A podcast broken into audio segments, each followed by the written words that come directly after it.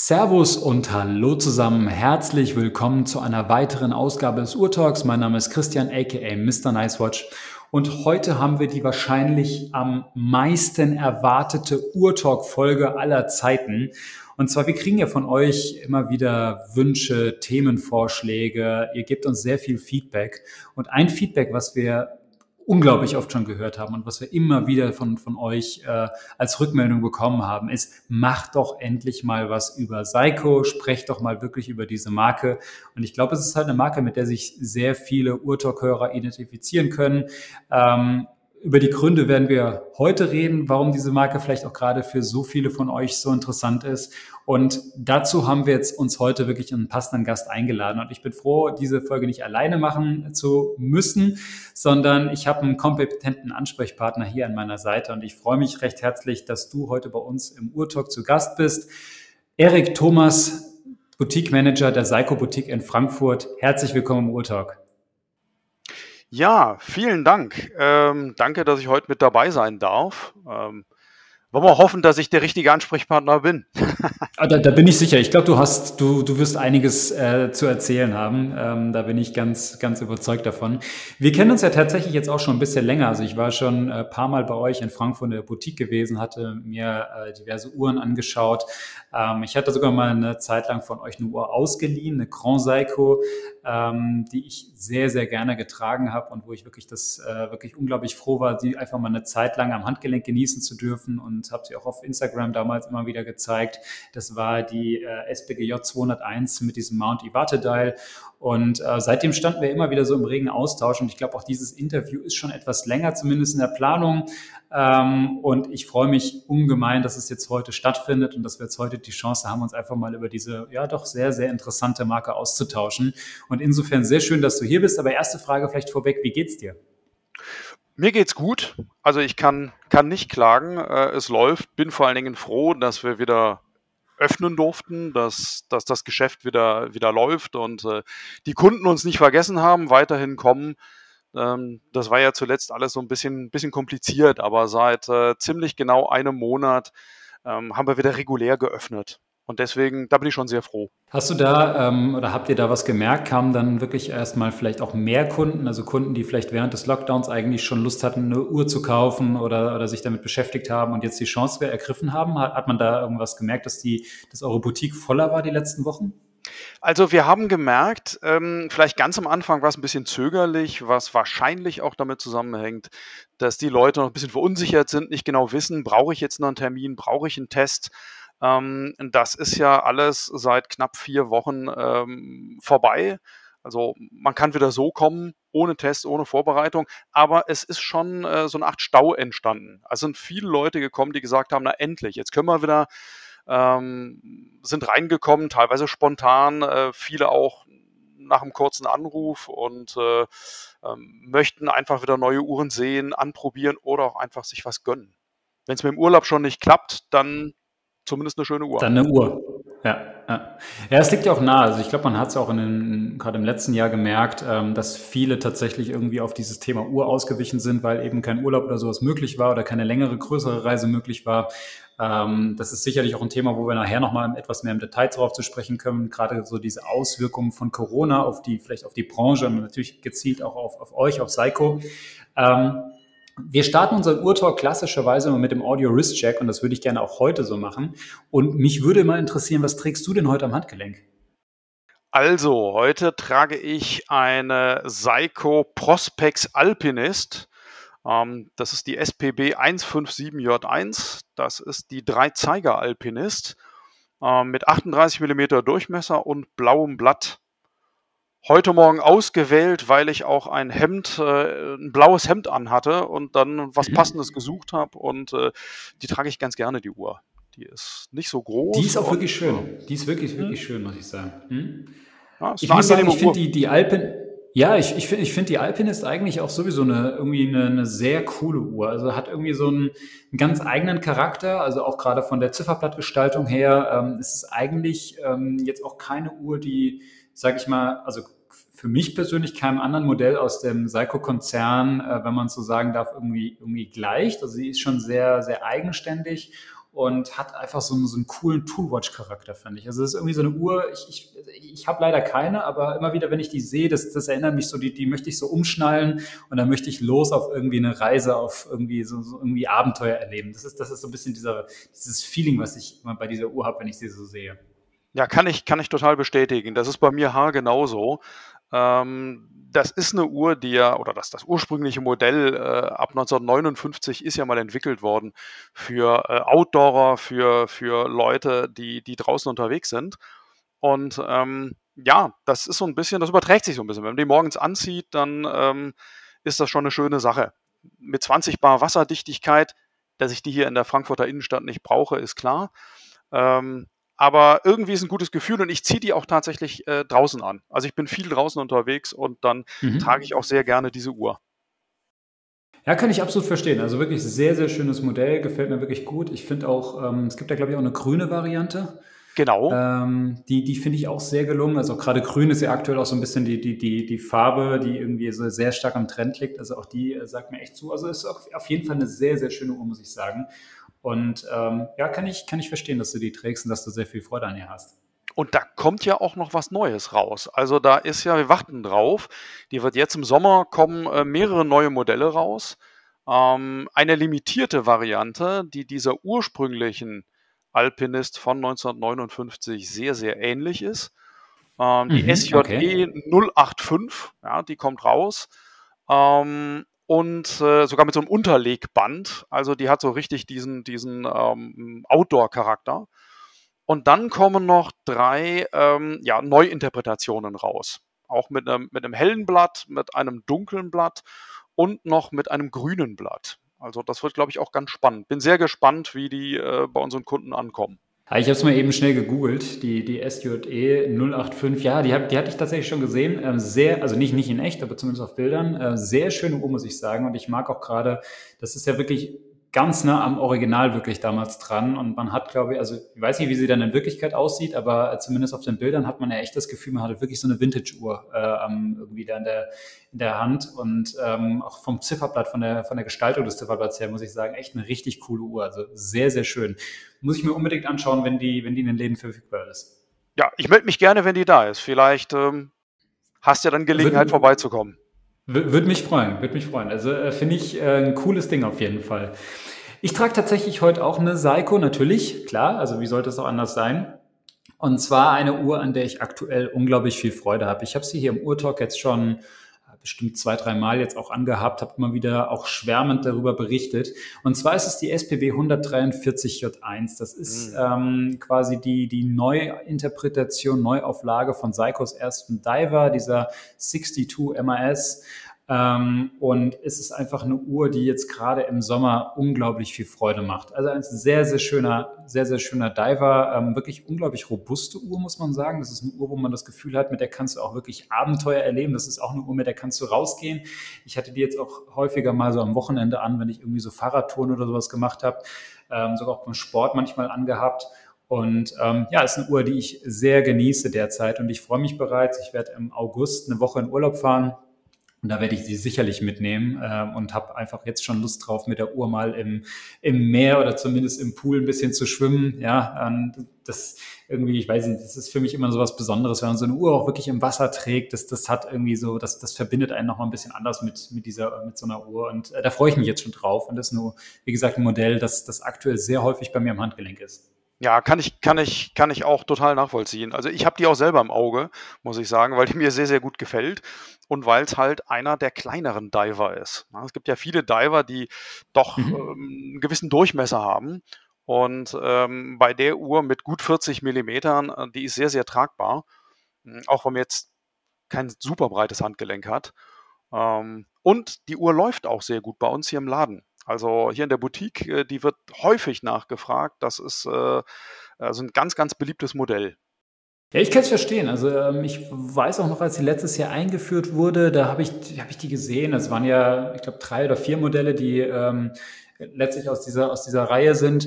Und ähm, ich muss sagen, allesamt unglaublich stimmig. Und ich meine sogar, dass ich sie damals bei euch in der Boutique das erste Mal äh, in der Hand hatte und, und da auch schon ganz, ganz angetan war von dieser Uhr und von diesem Modell. Und wie du schon sagst, also es ist von der Größe her einfach eine Uhr, die sehr gut tragbar ist, äh, die sehr universell auch, auch einsetzbar ist. Das heißt also, ich kann die sowohl jetzt hier irgendwie mal im Büro anziehen, auch gerade zu einem Hemd oder so geht das vollkommen in Ordnung, mhm. äh, ohne dass sie jetzt zu, zu sportlich, zu groß und auffällig wirkt.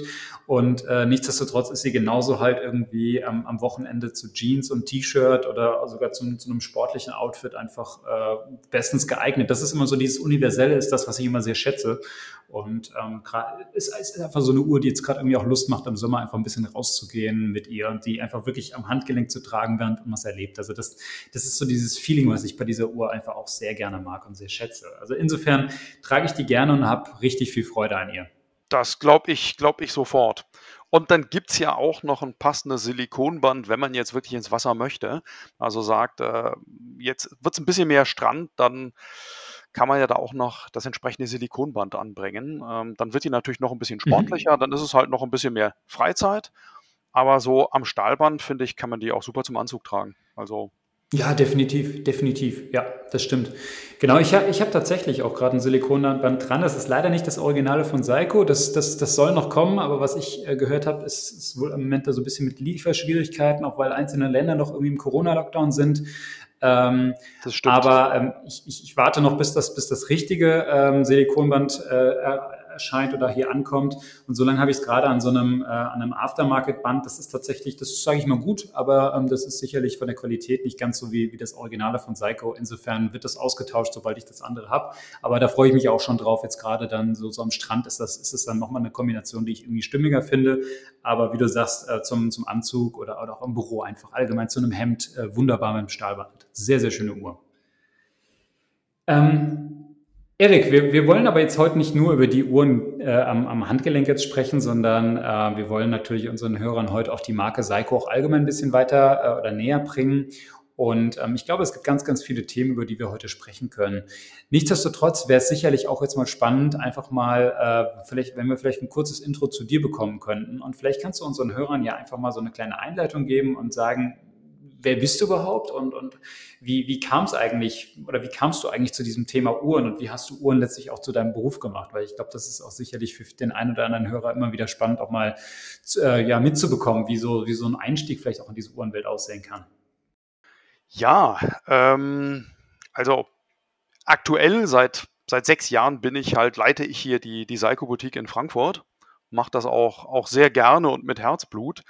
Ähm, macht mir wirklich sehr viel, sehr viel Spaß. Ähm, ich bin schon ein bisschen, ein bisschen länger mit Uhren, mit Uhren beschäftigt. Ähm, beruflich habe ich davor äh, auch schon äh, im, mit dem Thema Uhren zu tun gehabt. Habe früher in Köln gearbeitet und ähm, habe da mal Rolex verkauft. Das habe ich also auch einige Jahre gemacht und ähm, mich dann aber Seiko zugewendet, ähm, weil ich die Marke immer schon spannend fand. Das ist meine Aussage, oder? Also vom, vom, vom Rolex-Verkäufer zum, zum äh, Seiko-Boutiqueleiter. Ja, ja, das ist, das muss sicherlich nicht zwingend so laufen, aber ähm, es war wirklich so, dass ich, äh, dass ich an, an Seiko, ich hatte die, die Marke schon eine ganze Weile im Blick. Ähm, ich hatte auch schon, ähm, ich habe so meine erste Seiko, ah, wann habe ich die bekommen? So um 2010 rum. Also ich hatte schon eine Seiko, was ganz einfaches jetzt. Nix, mhm. nix, mhm. nix irrsinnig, irrsinnig Spannendes, aber ähm, ich habe immer mal so ein bisschen die Marke verfolgt und habe immer gedacht, Mensch, ähm, die Marke hat Potenzial, das ist spannend, da passiert eine ganze Menge, da gibt es ähm, ein sehr, sehr, sehr, sehr breites Feld. Sowohl technisch als auch preislich, äh, also eine, eine riesen Produktauswahl. Und äh, mhm. irgendwann bin ich äh, über äh, eine Stellenanzeige gestolpert und ähm, habe mich, dann, hab mich dann vorgestellt. Ähm, ja, und so bin ich dazu gekommen. Genau genommen, ähm, den letzten Ausschlag hat eigentlich sogar noch der Besuch der Boutique in Madrid gegeben. Es gab schon vor Frankfurt eine Seiko-Boutique in Madrid und die habe ich äh, im Januar 2015 besucht, bin da, bin da rein, habe mir alles angeschaut. Dort gab es Seiko, auch Grand Seiko. Und, War das äh, zufällig oder, oder hattest du das ge bewusst geplant irgendwie? Das, also bist du deshalb extra nach, nach Spanien? Ich bin nicht deswegen extra nach Spanien. Also der Urlaub nach Spanien war ohnehin gebucht. Ich war in Madrid. Ich wusste aber, dass es dort eine Boutique gibt und ich hatte auch schon die Stellenanzeige gelesen und habe dann gesagt, also das gucke ich mir jetzt mal an. Ich schaue mir das mal an. Ich will mir die ganzen Uhren, für einen Überblick verschaffen, ähm, weil man in der Boutique natürlich eigentlich alles, alles beieinander hat. Und das ist ja das, was ich jetzt in einem Multi-Brand-Store nicht zu sehen kriege.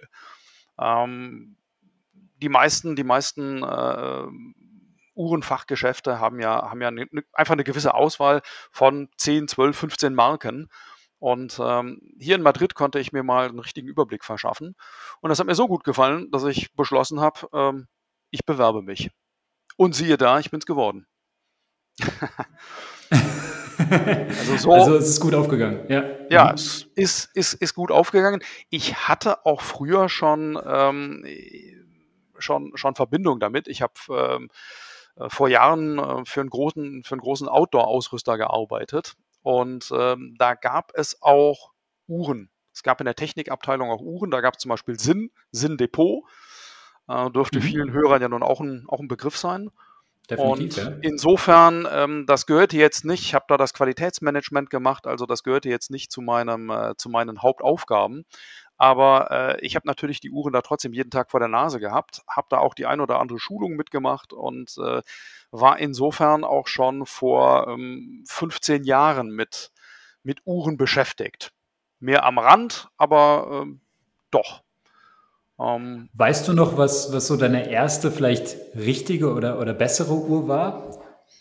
Ja, das weiß ich noch. Also meine, meine erste Uhr überhaupt, die habe ich mit sieben Jahren bekommen. Ähm, das war eine Kienzle Handaufzugsuhr mit Leuchtziffern. Mhm, also okay. äh, ne, ne, ne ganz klassische Uhr. Ähm, bin ja Jahrgang 71, insofern also noch äh, ja richtig mit Uhren sozialisiert worden. Also die Uhrzeit äh, hat man äh, von der, von der Armbanduhr abgelesen. Äh, Handys kamen ja nun viel, viel später. Also für mich ist das auch bis heute so. Also ich, ich käme gar nicht auf den Gedanken, die Uhrzeit vom Handy abzulesen. Weil ich trage immer eine Armbanduhr. Immer. Außer wenn ich schlafen mhm. gehe, dann lege ich die ab. Mhm. Aber äh, im Prinzip trage ich immer auch zu Hause eine Armbanduhr. Das war auch immer so seit meinem siebten Lebensjahr. Ja, die Kienzler war der Einstieg. Handaufzug, ganz klassisch. Und ähm, die ist leider später irgendwie weggekommen. Die, die hat meine Mutter dann noch eine Weile getragen und ich habe natürlich dann auch äh, diese, diese, diese Quarzrevolution erlebt und habe dann gesehen, dass so, so na, gegen Ende der Grundschule, so mit neun, zehn Jahren, da waren diese Timex-Uhren sehr, sehr beliebt. Mhm, ja. Das habe ich natürlich mitbekommen und habe also neidisch auf äh, die Handgelenke meiner Mitschüler geschaut und habe dann gesehen, Mensch, Timex und, und äh, äh, da gab es also noch so, so, so, ja, so, so, so, so eine, so eine rote Anzeige. Also diese, diese ersten, diese ersten ähm, LCD-Uhren, die kamen da, die kamen da so richtig auf. Mhm. Das habe ich alles so miterlebt und dann, ähm, ich habe immer eine Armbanduhr gehabt, aber nicht immer jetzt wahnsinnig spannende Sachen. Ähm, ich hatte auch irgendwann mal eine Citizen, also schon mal eine japanische Uhr besessen. Und ähm, ja, das waren, aber ich habe viel, ich habe auch lange Zeit Quarzuhren getragen. Also nach dieser Kienzle war es die längste Zeit äh, Quarz und dann habe ich ähm, irgendwann nach dem Studium nochmal angefangen, mich, äh, mich wirklich für mechanische Uhren zu interessieren und meine erste war dann eben eine, eine Seiko. Welche war das? Weißt du das noch? Jetzt muss ich mal gerade überlegen, ähm, was das für ein, ähm, was das für ein, ähm, das war eine Psycho 5 auf jeden Fall mit so einem 7S-Kaliber, also noch ohne Handaufzug und ohne Sekundenstopp. Auch so, mhm. so ein totaler, totaler Klassiker. Ähm, das muss ich echt mal überlegen, was war denn das für eine, für eine Referenz? Ja, die gibt's, die gibt's sogar noch, aber ich müsste müsst jetzt echt überlegen, was das für eine Referenz war. Im Prinzip war das ähm, ein bisschen so eine, so eine Field Watch am Stahlband. Dunkles Blatt, Field Watch, ähm, ja. Was ganz, was ganz schlichtes, aber die Uhr gefiel mir, die Ablesbarkeit war sehr gut und äh, die hatte ziemlich viel Lumen, also auch die Nachtablesbarkeit. Und die habe ich lange Jahre getragen. Ja, sehr schön. Wie viele Seikos hast du heute so in der Sammlung? Oder, ähm, oder wie, wie, wie kann ich mir das vorstellen? Oder, oder, oder nutzt du auch dann eure Kollektion, die, die ihr natürlich vor Ort in der Boutique habt und, und trägst ab und zu mal was? Ähm, oder wie, wie, wie sieht das aus? Ja, also ich, ich habe natürlich Zugriff auf Uhren, klar. Ne? Also ähm, es gibt ja auch Trageuhren und ähm, sowas, sowas nutze ich auf jeden Fall. Und wenn man natürlich jeden Tag hier die, die Uhren vor der Nase hat äh, und äh, sich da vieles aussuchen kann, dann äh, besitzt man irgendwann auch ein paar Uhren mehr. Das hält sich bei mir aber trotzdem noch sehr in Grenzen. Also das ist alles noch überschaubar bei mir. Also ich würde sagen, ich bin jetzt vielleicht so bei 15 Seikos, die ich wirklich besitze.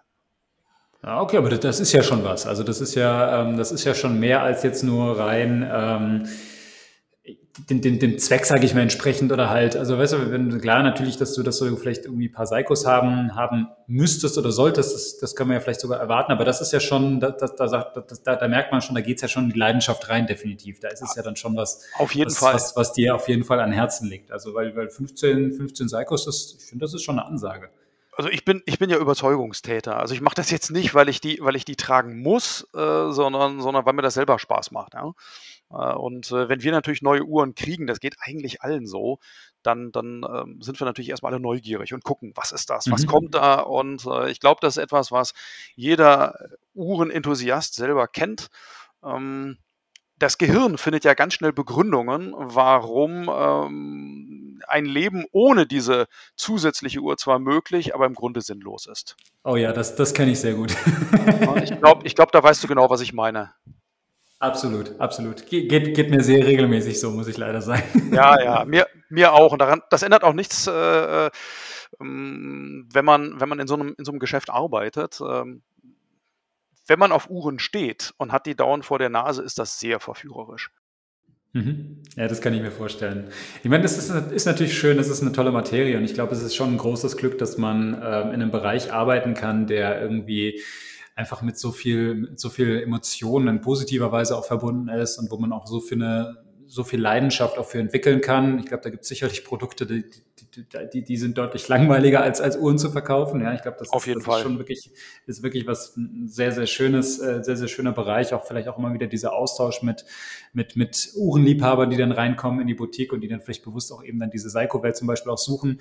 Ähm, kann ich mir vorstellen, dass es sehr, sehr interessant ist. Also zumindest wäre das, was, was mich unglaublich reizen würde. Aber natürlich klar, ähm, man ist natürlich dann auch sicherlich immer wieder in der Versuchung und, und überlegt, okay, ähm, das gefällt mir, das gefällt mir, vielleicht hätte ich das auch gerne und das könnte ich mir äh, vielleicht auch mal holen. Also das ist, ich glaube, das, das wäre so bei mir immer so diese, diese Schwachstelle. Da ich wäre sehr oft an dem Punkt, wo ich denken würde, okay, jetzt, oh, da, da müsste ich eigentlich, die müsste ich jetzt mir auch noch holen. Ja, das, äh, das, das ist einfach so. Ähm, wenn, man, wenn man das mag, was man, was man, was man, was man tut, dann äh, möchte man natürlich da auch immer mal wieder eine Uhr zusätzlich haben. Aber es ist auch ganz spannend, wenn, wenn Kunden reinkommen und haben äh, sehr ausgefallene Uhren dabei. Also wir kriegen natürlich alle möglichen Uhren zu sehen, nicht nur Seikos. Ähm, mhm.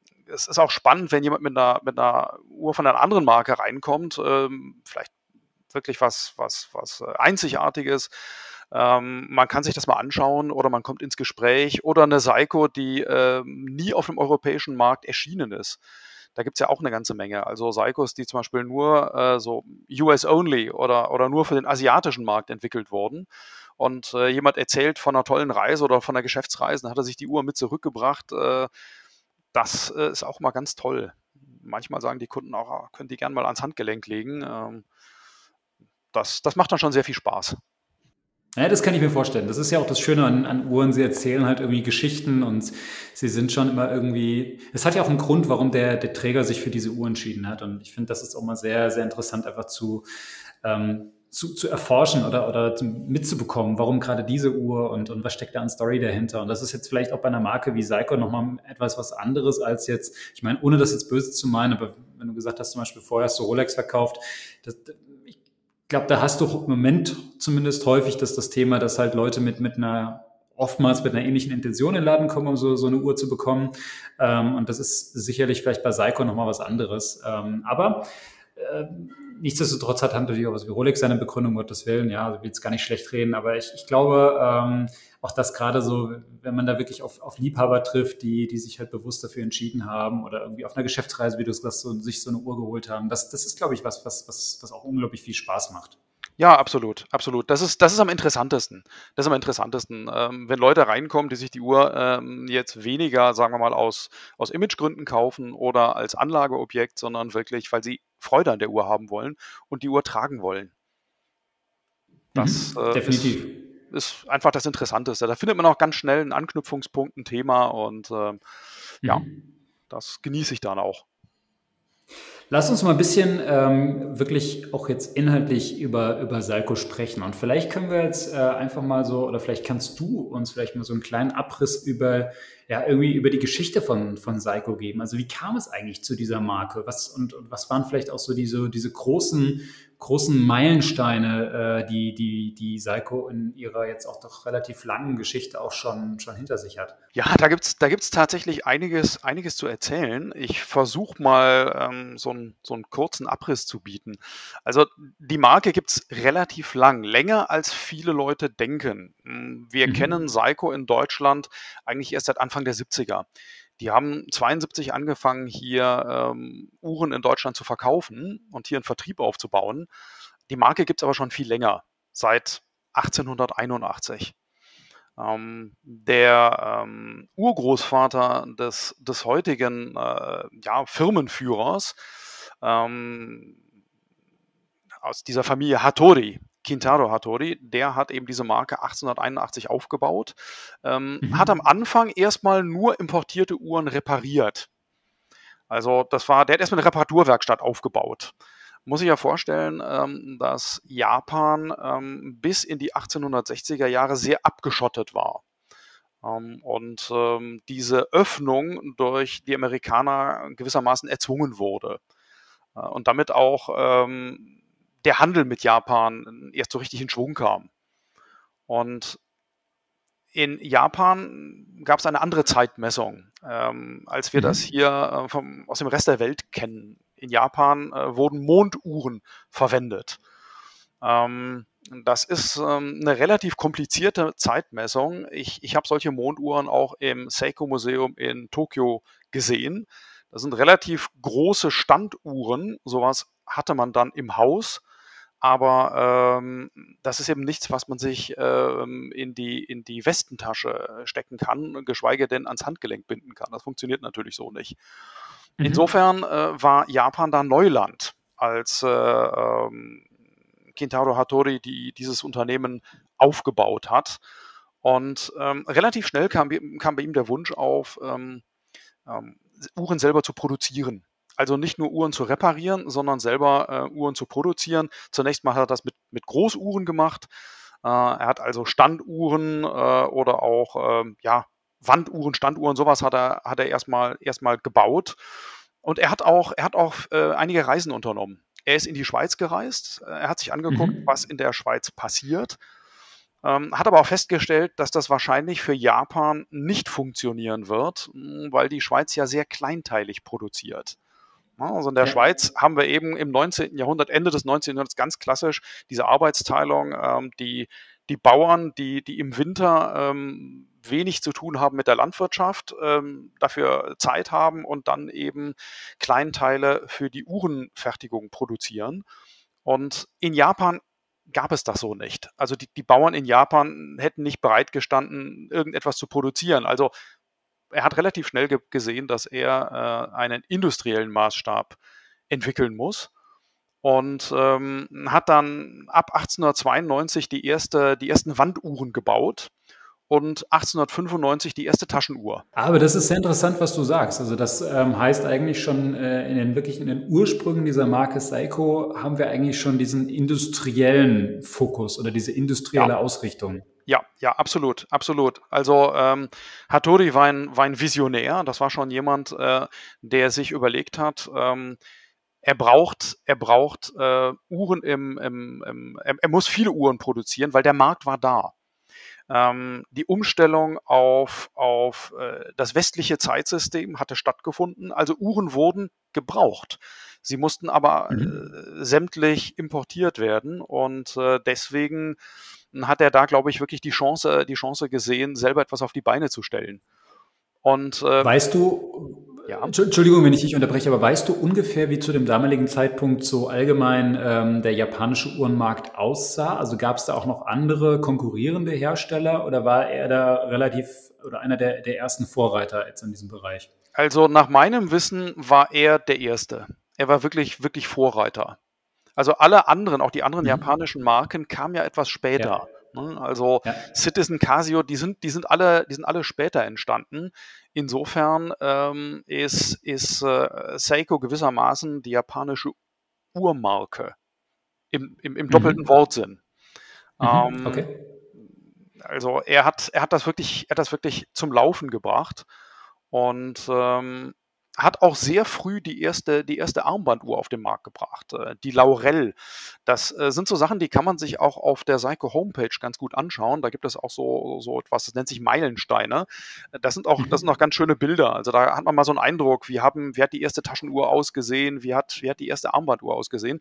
Das mit den Armbanduhren ist noch ganz interessant, weil ähm, Armbanduhren im Wesentlichen ja erst durch die Erfahrung des Ersten Weltkriegs ähm, auf den Markt gekommen sind. Also ähm, 1913, ein Jahr vor Beginn des Ersten Weltkriegs, das war wirklich, wirklich früh. Ähm, mhm. Wenn wir uns das zum Beispiel anschauen, ähm, wann haben die Schweizer angefangen, sowas auf den Markt zu bringen, dann ist das so, Beispiel Mido spielt ja da eine Rolle, dann ist das, ähm, hängt das wirklich mit dem Ersten Weltkrieg zusammen und mit der Tatsache, dass es Taschenuhren nicht gut bekommt, wenn die Soldaten sich ähm, auf, den auf den Bauch werfen müssen, um Deckung zu nehmen. Also haben die Leute die Taschenuhren rausgenommen, haben sie sich äh, mit improvisierten Bändern aufs Handgelenk gebunden, ähm, was wahrscheinlich auch nicht unglaublich bequem war, weil Taschenuhren einfach eine gewisse Größe haben. Ähm, und das ist so ein bisschen dieser, dieser Weg gewesen in Europa. Und da sieht man auch, äh, da war Seiko also schon ein Trendsetter. Das ist, das ist auch tatsächlich ein sehr interessanter Punkt, weil wenn wir jetzt heute irgendwie über diese Uhrenindustrie sprechen oder über Uhren auch allgemein sprechen, dann haben wir natürlich alle so diese Armbanduhr, ähm, wie wir sie heute kennen, irgendwie äh, vor, vor Augen.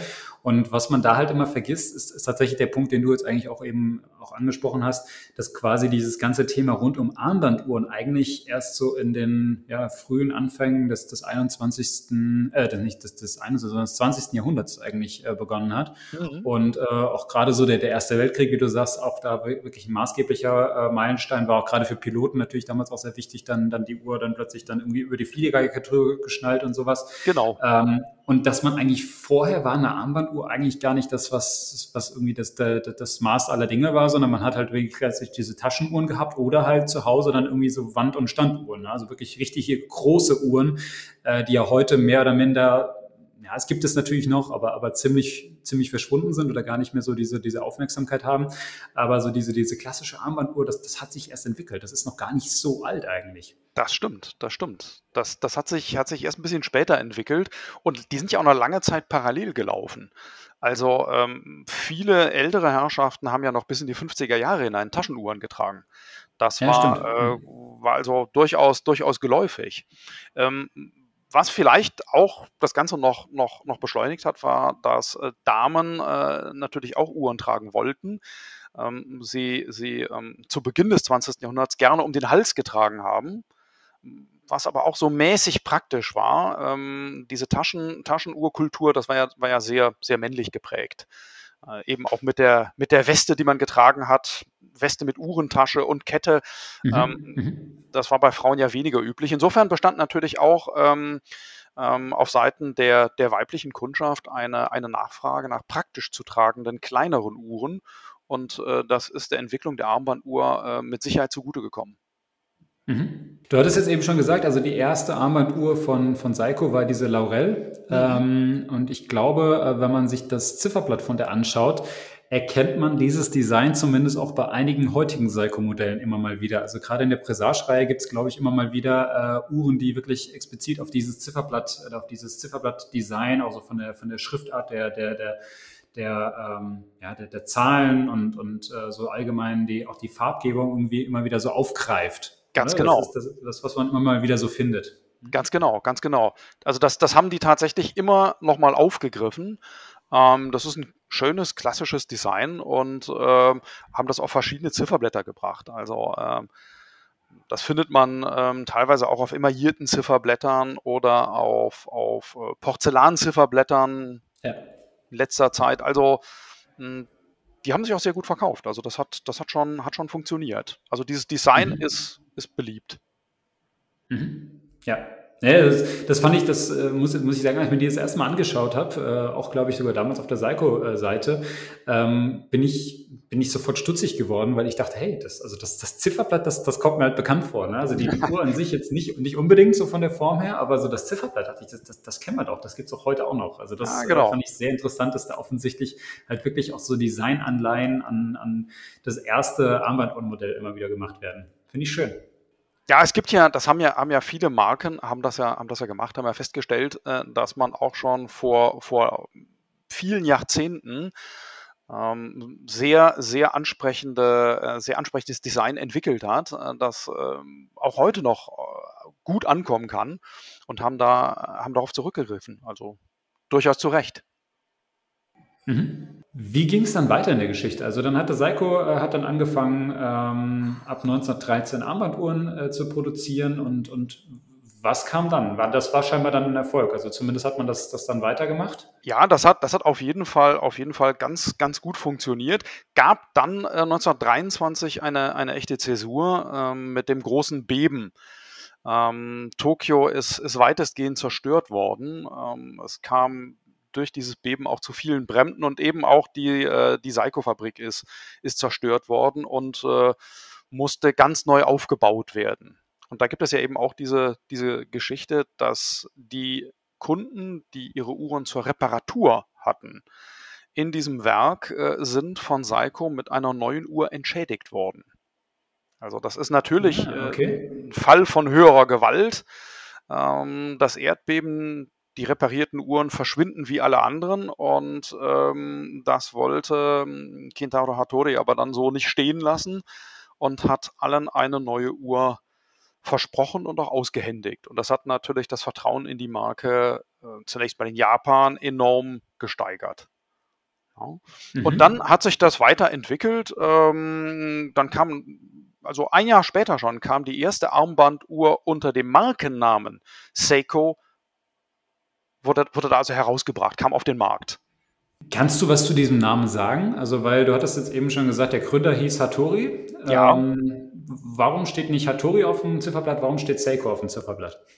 Ja, also es gibt, es gibt für äh, Seiko oder Seikosha gibt es, gibt es ähm, ja, so mehrere Interpretationsmöglichkeiten. Äh, es bezieht sich auf die Präzision japanisch. Also dieses Seikosha ähm, hieß halt ursprünglich das, das Haus der Präzision.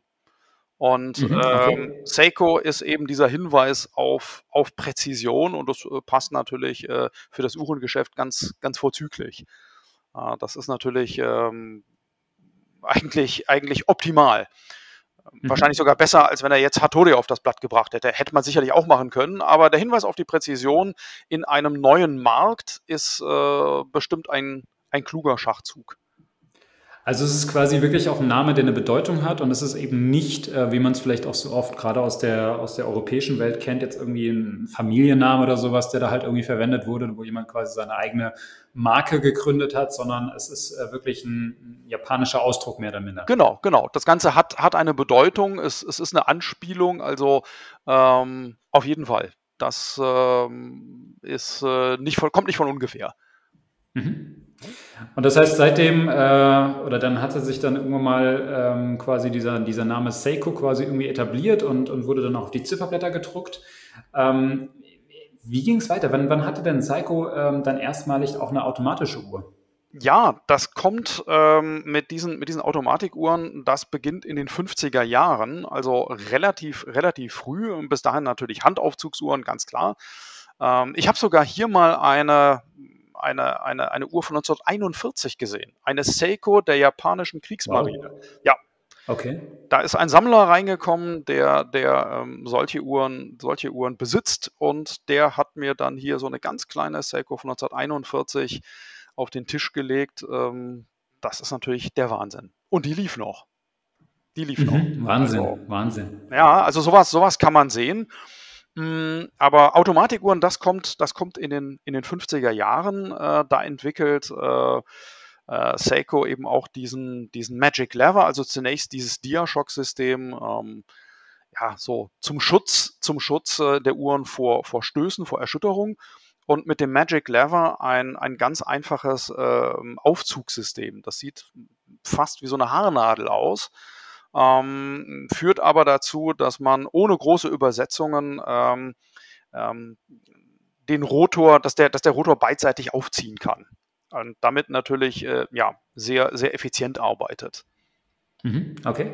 Ja, und dann geht das also immer damals so eigentlich auch schon eine sehr fortschrittliche Technik, oder? Ja, also das ja. beidseitig aufziehende Rotor, das ist ja sogar heute immer noch was, äh, was auch besonders, also was heißt besonders ist, aber was, was viele auch so, so noch nicht immer in allen Werken drin haben. Das stimmt, das stimmt. Das, das ist ja auch lange Zeit kontrovers diskutiert worden, was ist jetzt besser, beidseitiger Aufzug oder einseitiger Aufzug. Also äh, will ich jetzt auch gar nicht beantworten. Ähm, auf jeden Fall, die Japaner haben das Ganze getestet und haben festgestellt, ähm, für sie kommt nur ein beidseitiger Aufzug in Frage und haben dann eben dieses äh, ganz einfache Prinzip entwickelt, das auch bis heute verbaut wird. Also ähm, mhm. wir haben in, in, in den allermeisten Automatikuhren ähm, haben wir bis heute ähm, dieses, dieses, dieses Prinzip und ähm, das hat sich bewährt. Also das mhm. wird jetzt seit, seit, seit über 60 Jahren verwendet und ähm, kaum, kaum verändert. Also das war zum Beispiel ein kleiner Meilenstein in der, in der Geschichte von Seiko. Ja? Mhm. Und dann geht das, ja? Ja, nee, nee, bitte, bitte. Das geht, das geht praktisch 1960 weiter, dann kommt es zur, zur, zur Entwicklung von, von Grand Seco, was eben mhm. heute äh, eine, eine, ein komplett eigenständiger Bereich ist unter diesem, unter diesem Dachkonzern. Ähm, und ähm, ja, 1965 haben wir die Entwicklung der ersten Taucheruhr. Und diese, diese äh, Neuinterpretation, die, die äh, hast du ja heute sogar am Handgelenk. Genau, genau, richtig. Das ja. geht genau darauf, darauf zurück. Die sind ja, also das, auch das ist wieder was, ne? da muss man auch sagen, das Design ist ja wirklich extrem genau aufgegriffen wieder von, von dem Urdesign damals aus, aus 1965. Und äh, ich hatte lange Zeit auch mal so eine, so eine Originale von damals irgendwie gesucht und die sind mittlerweile ja unglaublich begehrt, auch in Sammlerkreisen und auch richtig teuer geworden. Also wenn das du stimmt. da irgendwie ein gutes Modell willst, das ist, uh, das ist, das ist gar nicht mehr einfach zu bekommen. Aber auch eine extrem schöne Uhr und auch so ein Design, wo ich sage, das, das kannst du heute wunderbar immer noch sehen. Das ist so zeitlos, das ist so, ähm, ich meine, gut, Taucheruhren, das, das Design ist sowieso im Moment sehr beliebt, ja, klar, aber ähm, muss man sagen, einfach eine sehr, sehr stimmige, sehr schöne Uhr. Ja, also definitiv gefällt mir nach wie vor extrem gut. Ich hatte im, Intro schon gesagt, ich bin, bin happy, auch diese, diese Neuauflage davon zu haben. Ähm, aber auch das ist was, was mir vielleicht auch allgemein bei Seiko immer wieder auffällt, dass viele dieser alten Designs, also gerade wenn man sich so, so heraus ragende Modelle aus den frühen Jahren oder zum Beispiel auch so diese ersten Grand Seiko Modelle oder sowas, wenn man sich die anschaut, das sind eigentlich Designs, die man heute auch immer noch sehr gut sehen kann oder die auch nach wie vor in der heutigen, in dem heutigen Psycho-Produktkatalog eigentlich gut reinpassen würden. Wenn man jetzt nicht wüsste, aus welchem Jahr die ist und wenn das jetzt, wenn die jetzt keine Patina auf dem Zifferblatt oder sowas hätte, könnte man teilweise echt meinen, das ist nach wie vor noch eine, eine moderne Uhr. Kann ich, kann ich total bestätigen. Kann ich absolut, absolut bestätigen. Also ähm, die Designsprache wird ja auch immer wieder aufgegriffen und ähm, macht es eben auch möglich, dass man, dass man die DNA einer Uhr erkennen kann. Also ich kann halt sehen, selbst wenn, wenn in den 60ern die Uhren vielleicht ein bisschen kleiner waren, ich kann trotzdem ähm, diese Designsprache wiedererkennen, auch in vielen heutigen Uhren. Und ähm, ja, damit kann ich eben auch so ein bisschen die Geschichte einer Uhrenmarke verfolgen. Das finde ich auch immer ganz, ganz spannend. Mhm. Und trotzdem ist es ja so, dass die Japaner ja so sehr zukunftsgewandt sind. Also ähm, immer wieder nach neuen, nach neuen äh, Techniken suchen, nach, nach, nach, nach Verbesserungen suchen. Ähm, und das, das geht im Grunde genommen in den 60er Jahren ja auch so weiter. Also wir haben ja ähm, 1969 auch die Entwicklung des, des ersten Automatikchronographen. Und äh, ah, das, sehr, sehr interessante Geschichte, ja. Mhm. Ja, das beansprucht, beansprucht Seiko ja auch für sich, den ersten Automatik-Chrono auf den Markt gebracht zu haben. Das war ja bis dahin eigentlich immer Handaufzugschronos. Jetzt weiß ich, dass auch einige Schweizer äh, da dran waren an dieser Entwicklung. Und auch das wird ein bisschen kontrovers diskutiert. Wer war es denn nun wirklich? Aber äh, Seiko nimmt für sich in Anspruch, den ersten ähm, Automatik Chrono 1969 auf den Markt gebracht zu haben. Das ist, das ist ja sowieso ein ganz äh, spannendes Jahr. Dieses Jahr 1969 ist ja ein bisschen so, so, ein, so ein Jahr der Wettrennen, kann man vielleicht sagen. Es war natürlich jetzt so Absolut. weltweit natürlich bekannt, äh, sehr, sehr stark um dieses Rennen um den Mond. Welche Nation schafft es zuerst quasi, ähm, einen, einen Menschen auf den Mond zu bringen? Ähm, und gleichzeitig in der Uhrenwelt hat man irgendwie dieses Wettrennen um den ersten automatischen Chronographen. Da haben wir letztlich irgendwie so drei Wettbewerber, die äh, alle für sich immer wieder auch mehr oder weniger stark betont, dass Sie da vielleicht doch die Ersten äh, waren. Da haben wir zum einen, Seiko hattest du gerade eben schon mal angesprochen, äh, vielleicht in der damaligen Zeit in Europa, aber noch gar nicht so diese, diese Aufmerksamkeit gehabt. Ähm, vielleicht hätte man dann auch vieles auch in Europa nochmal anders bewertet. Kann, kann natürlich sein. Dann hat man natürlich Zenit, die, die ähm, sogar ihr Kaliber dann ja auch El Primero genannt haben, was man auch heute ja noch kennt, also so der, der, der erste und dann hatte man damals irgendwie so ein Konglomerat irgendwie aus, aus Breitling, Heuer und Buren oder so hießen die, glaube ich, die genau. irgendwie zusammen so ein, äh, so ein Chrono, ähm, Chronographenkaliber entwickelt haben und dann irgendwie in verschiedene Modelle reingebracht haben. Und äh, ich glaube, es ist immer so, so ein bisschen, also wird immer heiß diskutiert, wer war der jetzt wirklich Erster und wer hat das vielleicht, also wer hat das den ersten Prototyp gehabt, wer hat das dann wirklich zu, zuerst auf, auf in, in, Marktreife irgendwie herausgebracht, wer hat die Uhr zuerst vorgestellt. Äh, da hat irgendwie, gibt's gibt's verschiedenste Ansichten, aber ähm, ja, ich glaube, was man schon immer wieder auch hört, ist halt eben, dass auch Seiko da wohl die, die wirklich die ersten waren. Und ähm, unglaublich interessante Geschichte, ja. Und äh, spannend, ähm, wie, wie, wie früh man da auch, auch von, ja, eigentlich da, da dran war und, und wie, wie, wie, wie frühzeitig man da wirklich so ein sehr revolutionäres Modell herausgebracht hat. Vor allem halt, was ich auch immer, immer wieder spannend finde, also ich hatte ähm, mir dieses, ähm, dieses, dieses Kaliber 6139, glaube ich, ähm, mal irgendwie auch angeschaut und ähm, was man da liest, das ist irgendwie ähm, also so ein Säulenradchronograph mit so einer äh, vertikalen äh, Kupplung. Das unglaublich spannend daran ist, wenn man das so liest, denkt man, okay, das ist ein modernes Kaliber, weil das ist genau das, was heute die ganzen Uhrenmarken immer noch sich so auf die Fahne schreiben und sagen, ah, das ist aber ein äh, Säulenradchrono mit, mit einer vertikalen Kupplung und das ist eine tolle Technik und so weiter. Und jetzt liest man das hier von der Uhr aus 1969. Also das fand ich irgendwie, äh, finde ich auch immer wieder interessant einfach, ja, was, was da, äh, wie früh da einfach man, man dann doch schon sehr weit war auch mit der Entwicklung. Absolut. Absolut. Also die, die ähm, im, im Grunde genommen, im Grunde genommen, man hat ja, man hat die Uhren immer weiterentwickelt, aber so, so die entscheidenden, die entscheidenden Elemente, äh, die waren doch schon wirklich früh, früh auf dem Markt. Also man hat schon, schon früh gemerkt, was sich, was sich bewähren wird. Und ähm, interessant finde ich dann auch noch, dass im gleichen Jahr, also im, im Dezember 69, geht es dann auch noch los äh, mit der ersten Quarzarmbanduhr. Da mhm. haben auch verschiedene Marken dran geforscht, aber es war definitiv Seiko, die als erste ähm, eine, eine, eine Uhr zur Serienreife gebracht haben. Die natürlich damals noch sehr, sehr, sehr teuer war, also diese, diese Astron. Das war ja die erste, ähm, die erste Quarzarmbanduhr, die in einem goldenen Gehäuse auf den Markt kam und äh, mhm. Seiko natürlich sehr, sehr bekannt gemacht hat. Das war wirklich eine Revolution. Das war was ganz anderes. Es gab ja vorher schon elektrische Uhren, aber eben die genau. erste wirklich quarzgesteuerte Uhr, das war schon was ganz Besonderes. Und dann fing eigentlich so diese ganze Quarzrevolution an oder die, auch wie man es in der Schweiz immer dann auch als Quarzkrise auch bezeichnet hat, an. Ähm, und auch da interessanter Aspekt, den du gesagt hast, also erste Quarzuhr von Seiko in einem Goldgehäuse, äh, während zum Beispiel der Chronograph, glaube ich, nicht in einem goldenen Gehäuse so war, sondern im Innenstrahlen-Gehäuse. Mhm. Und äh, da genau. denkt man sich, okay, warum, warum ist das so? Aber tatsächlich war halt Quarz damals eine unglaublich revolutionäre ähm, Technologie. Ne? Und das war, war wirklich was ganz Besonderes. Ja, das, das ist einfach äh, diese Präzision. Ich merke das manchmal heute noch, wenn hier sehr alte, sehr alte äh, Herrschaften reinkommen ähm, die im Grunde genommen noch aufgewachsen sind mit rein mechanischen Uhren, also Uhren, die man, die man tagtäglich stellen musste, weil die Präzision äh, vor 50 Jahren, 60 Jahren, ja, äh, sagen wir mal, das hing auch stark vom Preis ab. Also es gab damals schon sehr, äh, schon sehr präzise mechanische Uhren, aber viele Uhren hat man doch sehr regelmäßig stellen müssen. Hat man sie liegen gelassen, musste man sie aufziehen und so weiter. Und diese Leute, die wollen bis heute nur Quarzuhren. Ganz interessant. Mhm, weil sie, also, weil sie einfach das als äh, damals mitbekommen haben, wie das eingeführt wurde und das halt genau. so die, diese Technologie war, die man, auf die man damals Ja, die einfach besser war.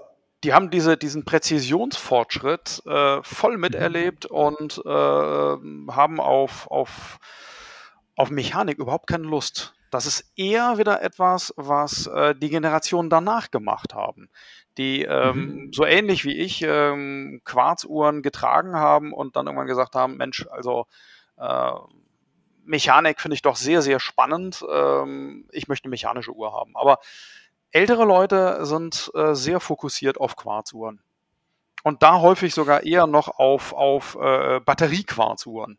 Also, die die wollen Mhm, diesen okay. ganz sicheren Weg, äh, alle 2, 3 Jahre 'ne neue Batterie und dann ist gut und mehr braucht die nicht und die laufen lange, laufen präzise. Man muss sich man muss sich nicht kümmern. Mhm. Darum geht's. Das das ist das ist 'ne sehr interessante Beobachtung, muss ich sagen, ja. Aber ich ich kann's nachvollziehen. Also, ich glaube, es ist immer so 'n bisschen auch so die Frage, in welcher Zeit bin ich irgendwie aufgewachsen oder durch welche Zeit bin ich irgendwie geprägt worden. Und, ähm, klar, wenn man da diese diesen Vorteil der Präzision einfach sieht, der ist natürlich auch gegeben, ganz klar. Ähm, und die die Uhr ist da halt vielleicht dann einfach noch mal dieses ja, eben dieses Instrument, was halt dadurch beeindruckt, dass es eben so präzise sein kann und und das in so 'nem kleinen Gegenstand.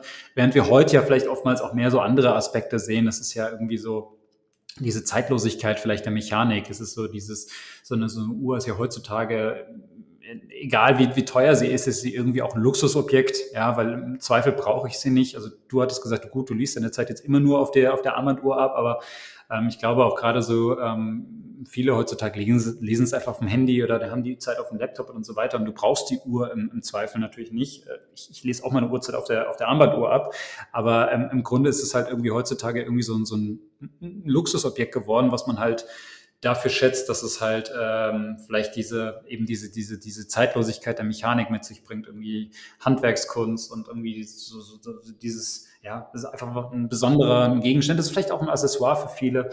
Ähm, aber, ähm, wenn i wenn ich aus 'ner so aus so 'ner Zeit komme, wo halt eben, ähm wo wo ich das so mitgekriegt habe, wie sich diese Technologie weiterentwickelt hat und wie dann plötzlich halt eben diese extrem präzisen Uhren, diese Quarzuhren aufkamen, wa wahrscheinlich würde ich da auch denken: „Hey, das das ist halt das Ding, was das das das das musste man halt haben oder das muss man halt haben, weil das einfach der Fortschritt war.“ Und es ist de facto ist es ja eigentlich auch die bessere Technologie. Ja, absolut. Ähm, also, früher war das war im Grunde genommen die Quarzuhr war in den 70er und 80er Jahren das Statussymbol. 'Ne ordentliche Quarzuhr von 'ner vernünftigen Marke, das war das Statussymbol. Und Mhm. heute läuft das halt 'n bisschen anders. Heute wir sind ja hier auf der Freßgass, äh, fast genau gegenüber vom Apple Store und, äh, kriegen mit, dass Leute, äh, darüber gehen, sich das neueste Handy kaufen, anschließend zu uns kommen und dann ganz gezielt eine mechanische Uhr haben möchten. Mhm. Also, auch auch witzig, ne? Was, ähm also, Ja, bei der Uhr dreht sich, ja. Mhm. ne, da da dreht sich das dreht sich das wieder komplett um und die Leute möchten machen da technologisch gesehen, ich will nicht sagen Rückschritt, aber gehen in 'ne ganz andere Richtung. Also, da spielt Mhm. plötzlich diese diese absolute Präzision gar nicht mehr so die Rolle, sondern da sagen sie: „Ne, also, hier möchte ich was Mechanisches und und ohne ohne Elektrizität und ohne vor allen Dingen ohne Batterie.“ Ähm, also, das ist das ist interessant zu zu beobachten. Diese eigentliche Quarzkrise, die kommt ja auch noch nicht in den frühen 70ern, ne? Das das baut sich ja so allmählich auf. Da kommen ja so die die erst mal noch so diese LCD-Quarzuhren, die werden immer 'n bisschen beliebter, aber so ab den späten 70ern, da wird es eng, auch für den mechanischen Uhrenbau weltweit. Gibt natürlich schon Weißt du, wie das damals bei bei bei Seiko war? Hatten die damals dann überhaupt noch viele mechanische Uhren so im Sortiment oder haben die eigentlich komplett auf auf Quarz umgeswitcht irgendwann mal? Hm, das ist so peu à peu ist das ist das, äh, weniger geworden. Also, äh, die hatten schon noch mechanische Uhren, aber es es es wurde weniger. Also, das das Angebot ist auf jeden Fall immer immer schmaler geworden. Mhm. Ähm, ich könnte jetzt gar nicht sagen, ob's da eine Zeit gab, in der man überhaupt keine mechanischen Uhren mehr gebaut hat. Also, ich meine, dass, ähm dass es schon immer noch mechanische Uhren gab, aber auf jeden Fall mit einem sehr stark eingeschränkten Angebot. Ähm, der Fokus war irgendwann total auf der auf der Quarztechnik und dann natürlich auch darauf, ähm, die Quarztechnik weiterzuentwickeln. Das heißt also, die haben ja mit mit verschiedenen äh, mit verschiedenen Techniken, ähm, gespielt. Also, zum Beispiel mit, äh, ähm, ja mit so 'ner Doppelquarztechnik, also, praktisch 2 Quarz-Oszillatoren, die sich gegenseitig kalibrieren.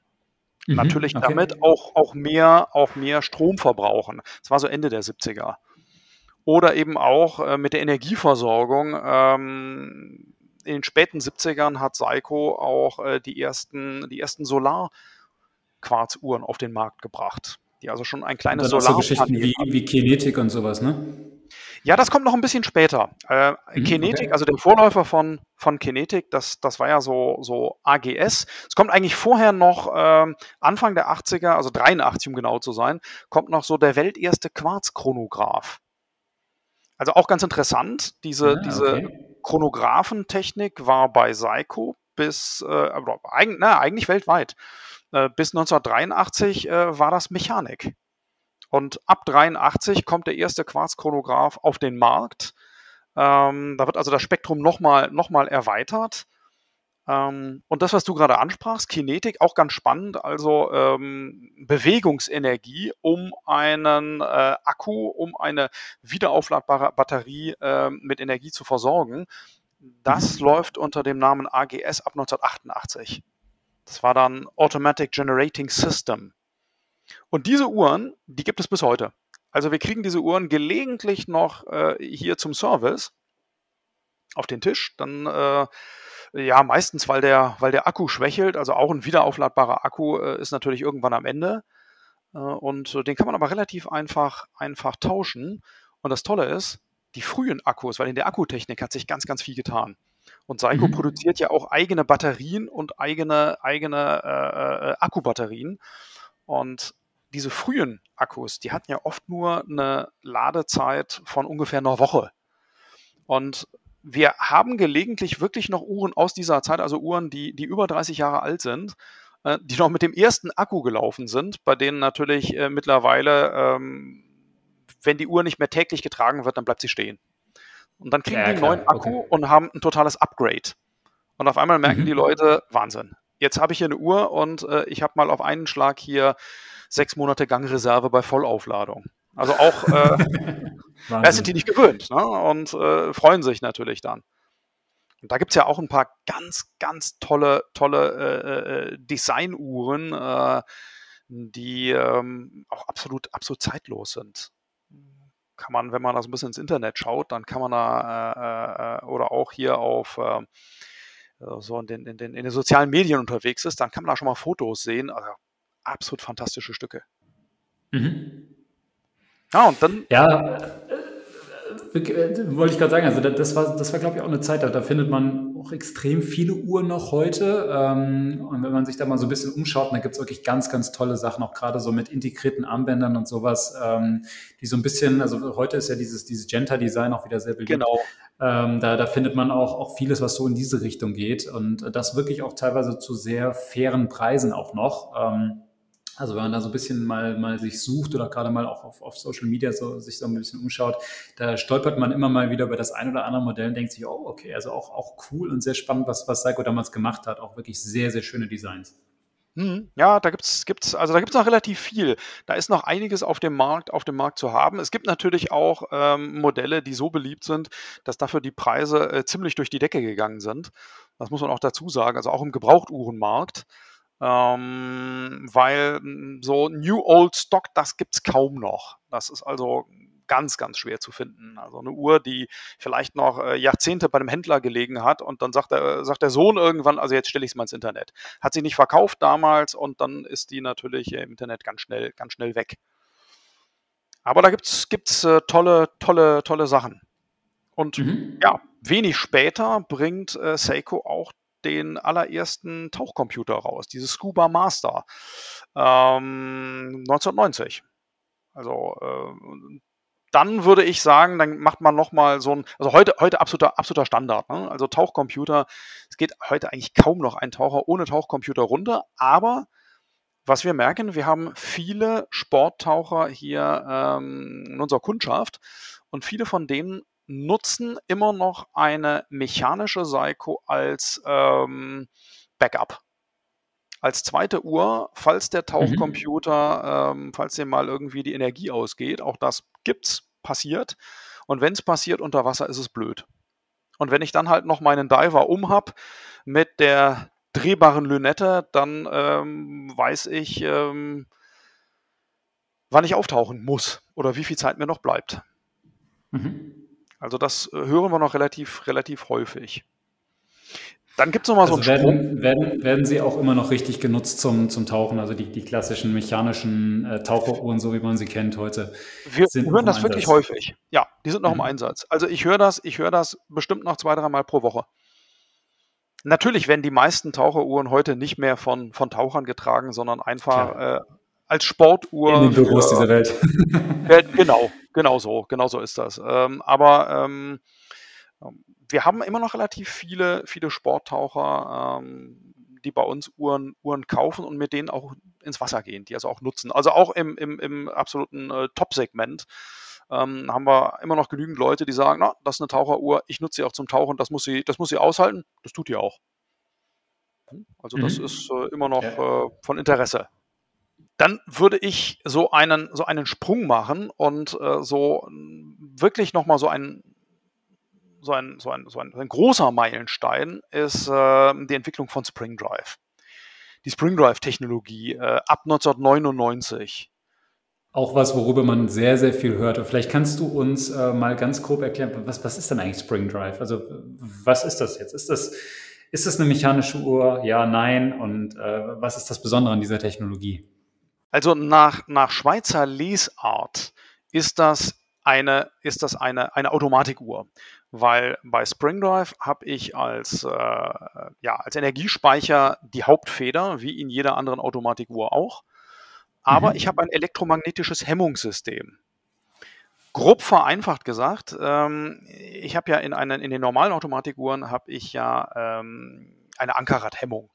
Und äh, in einer Spring Drive Uhr äh, habe ich kein Ankerrad, sondern ein Gleitrad ähm, und eine elektromagnetische Bremse. Und äh, das ganze Räderwerk wird wie bei jeder anderen Automatikuhr äh, auch angetrieben äh, durch, die, durch die Hauptfeder.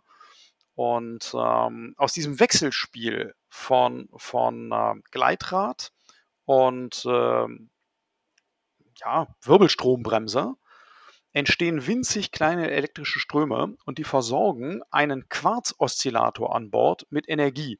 Also das Regulierorgan ist eben bei Spring Drive ein Quarzoszillator und keine Unruh.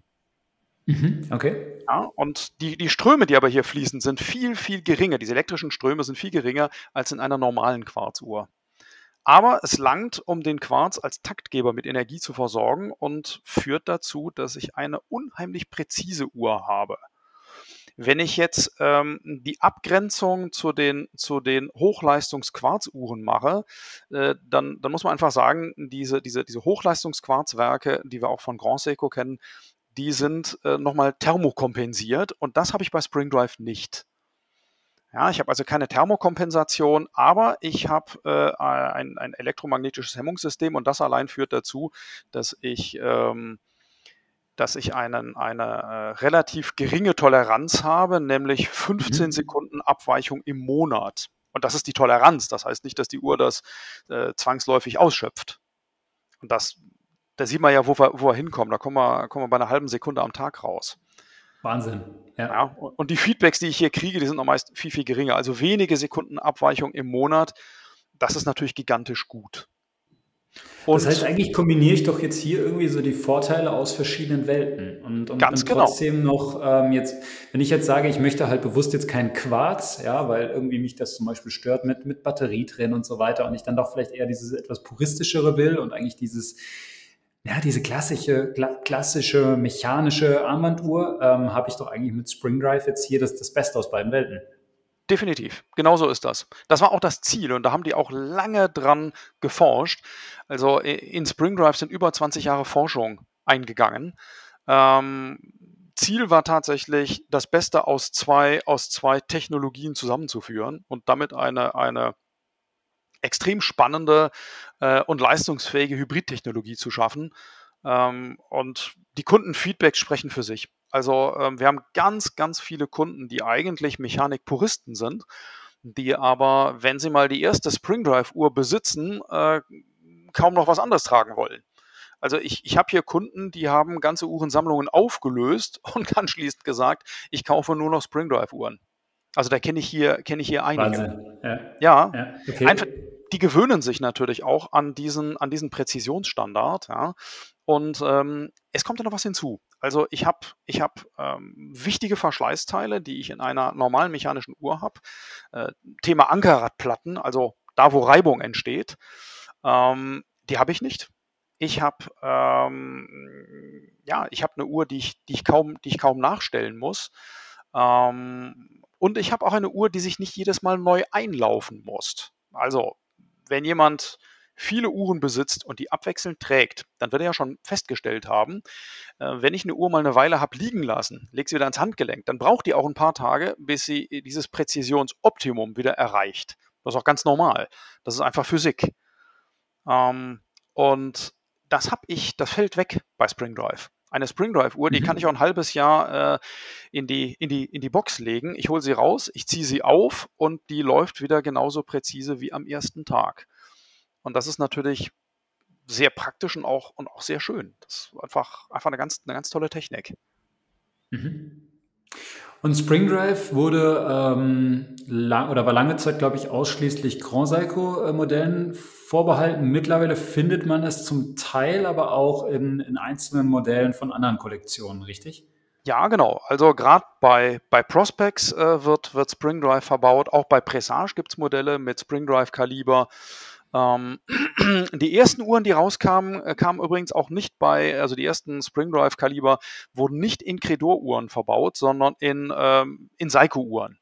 Also nicht, nicht in Credoren, auch nicht in Grand Seiko, sondern in Seiko-Uhren. Das waren so die ersten. Ah, okay. Mhm. Die, das waren eigentlich so die, so die Anfänge und äh, dann sind natürlich mehr und mehr Modelle bei, bei äh, Grand Seiko mit, mit Spring Drive ausgerüstet worden und äh, es äh, hat sich sehr bewährt. Aber wie gesagt, das gibt es auch bei, bei, bei Seiko, auch in den Seiko-Kollektionen. Mhm. Also es ist Wahnsinn, also wenn, man, wenn man so zurückblickt jetzt, also wir haben jetzt mal so eine, so eine kleine äh, Reise jetzt gemacht, irgendwie seit 1881 jetzt bis, bis irgendwie in die, in die heutige Zeit und äh, diese Marke hat quasi immer wieder wirklich technische Revolution herausgebracht und sie hat sich immer wieder weiterentwickelt und ähm, hat unglaublich viel oder hat eine unglaublich lange auch Produktgeschichte, auf die sie jetzt irgendwie zurückblicken kann. Und ähm, das, das ist schon äh, wahnsinnig beeindruckend, muss man sagen. Und halt auch immer wieder so dieses Streben nach, ähm, ja, nach, nach, ich weiß nicht, höher, schneller, weiter. Also es ist immer so diese, dieser nach der nächsten technischen Revolution. Also auch, auch gerade in so einem Bereich wie jetzt Armbanduhren, wo man eigentlich denkt, okay, es gibt doch irgendwie schon alles und ähm, ja, man ehrlich gesagt, wenn man sich auch so umschaut, auch gerade in der, in der Schweizer Uhrenindustrie oder so, ja, dann, dann wird halt mal drüber diskutiert, okay, gibt es mal eine neue, neue Zifferblattfarbe oder sowas, ne? Aber ähm, so im, im Wesentlichen passiert nicht oftmals nicht mehr so viel. Ja, okay, dann wird vielleicht mal eine Siliziumfeder oder sowas verbaut, irgendwie solche Geschichten, alles gut. Ja, aber ähm, es ist im Grunde ist das irgendwie, dass das Produkt ist fertig und das Gehäuse ändert sich und vielleicht das Zifferblatt ändert sich. Und man hat das Gefühl, halt bei, bei Seiko gibt es halt doch immer mal wieder nochmal eben solche auch Revolutionen, wie, wie zum Beispiel mit Spring Drive, wenn man mit einer komplett neuen Technologie um die Ecke kommt und, und einfach mal quasi alles so ein bisschen über den Haufen wirft und sagt, okay, man kann auch sowas machen. Also das, das finde ich schon auch äh, wirklich ähm, unglaublich beeindruckend. Und auch gerade, man muss natürlich auch sehen, was da für ein Forschungsaufwand auch dahinter steckt. Und ähm, das würde mich jetzt mal so ein bisschen interessieren. Äh, du warst ja sicherlich auch, auch des Öfteren schon in Japan. Ähm, wie kann ich mir das vorstellen? Das ist ja, also da, da muss es ja riesige Abteilungen geben, die wirklich nur so Forschung und Entwicklung betreiben. Ja, das stimmt. Also ich, ich, äh, ich war einmal in Japan, muss ich dazu sagen. Ähm, aber ich habe tatsächlich, ähm, ich bin in die, in die Fertigungsstätten äh, reingekommen, habe mir das also anschauen dürfen. Und ähm, ja, in der Tat. Also da gibt es wirklich große Bereiche. Natürlich kommt man jetzt auch als Besucher von Seiko, ähm, man hat ja nur begrenzt Zeit, man kommt sicherlich nicht überall rein, aber äh, ich habe schon einen Eindruck bekommen, ähm, wie die da arbeiten und äh, was sie da machen. Also die sind ja, die sind, die sind sehr, sehr, sehr, sehr ähm, zukunftsorientiert. Und ich glaube, dass das leitet sich, das leitet sich aus diesem hm, traditionellen Kaizen ab. So dieser, dieser, dieser Einstellung, dieser Arbeitsmentalität. Also nicht einfach stehen zu bleiben oder zu sagen, okay, das ist, das ist top, dabei bleiben wir jetzt, das hat sich bewährt und das, das halten wir jetzt, halten wir jetzt bei. Äh, sondern immer noch mal alles in Frage zu stellen wirklich zu überlegen, mhm. Ist das jetzt wirklich gut so oder, ähm, oder, oder können wir das noch besser machen? Wie können wir das besser machen? Äh, gibt es vielleicht auch eine ganz andere Lösung? Also können wir vielleicht auch äh, etwas, etwas, etwas ganz anderes machen? Und da kommen natürlich auch manchmal Dinge raus, ähm, die es mal für eine gewisse Zeit gibt, die sich vielleicht am Markt aber nicht bewähren, die man aber eben als einen Schritt sehen kann, als einen Versuch sehen kann. Ähm, E-Ink zum Beispiel ist so ein Thema. Also ähm, digitale Uhren, das ist so in den 2000ern irgendwann mal kurzzeitig auf den Markt gekommen. Ähm, man bringt eine Uhr raus ähm, mit, mit, mit extrem hoher Ablesbarkeit, äh, mit, einem, mit, einem, ganz verrückten Design. Aber die Kunden haben das jetzt nicht so angenommen, ähm, dass, das ein, dass man das beibehalten hätte. Aber man hat es auf jeden Fall, man hat, man ist auf jeden Fall einen neuen Weg gegangen. Und häufig ergibt sich ja dann aus der, aus der Summe dieser, dieser Versuche und Wege doch wieder etwas Neues, Tolles, was zukunftsweisend ist. Also das ist so dieser, das ist so ein bisschen so diese, so diese Vision von Seiko. Mhm. Ne? Also ähm, mhm. der Gründer hat ja ein Motto, kann man auch überall nachlesen, den anderen immer einen Schritt voraus sein. Und das gilt auch heute noch. Das hat also bis heute, bis heute Gültigkeit. Ähm, und ist noch ergänzt worden von seinem Urenkel, dem, dem jetzigen äh, ja, Psycho-Vorsitzenden, wenn man so möchte. Der hat das dann englisch genannt Moving Ahead, Touching Hearts. Ähm, der hat diesen emotionalen Aspekt da noch reingebracht. Also, ähm, dass äh, Uhren wirklich so sein sollen, dass sie die Menschen begeistern, dass sie sie berühren, dass sie mit den Uhren mhm. etwas, etwas verbinden. Also über den technischen Fortschritt hinaus eben auch diesen emotionalen Aspekt, der ganz wichtig okay. ist. Okay. Okay. Ähm, du, du, hattest am Anfang ja auch schon mal gesagt, also du, du hattest ja vorher auch, auch Schweizer Marken verkauft. Ähm, Gibt es aus deiner Sicht Unterschiede zwischen dieser ganzen japanischen Uhrmacherei, jetzt explizit bei, bei Seiko, und der europäischen Uhrmacherei? Also gibt es da irgendwas, wo du sagst, da, da unterscheiden sich diese zwei Welten vielleicht auch? Ja, ich denke, ich denke, ähm, insgesamt ist die europäische Uhrmacherei sicherlich etwas, etwas konservativer. Also so würde, so habe ich es zumindest empfunden. Also gibt bestimmt auch, mhm. gibt bestimmt auch Gründe, das anders zu sehen. Aber ich, ich würde sagen, insgesamt sind sie etwas, etwas, etwas konservativer und gehen einen etwas anderen Weg. Ähm, das muss auch nicht schlecht sein. Das, das werden viele tolle Uhren gebaut in der Schweiz, in Deutschland. Also da gibt es wahnsinnig, wahnsinnig viel.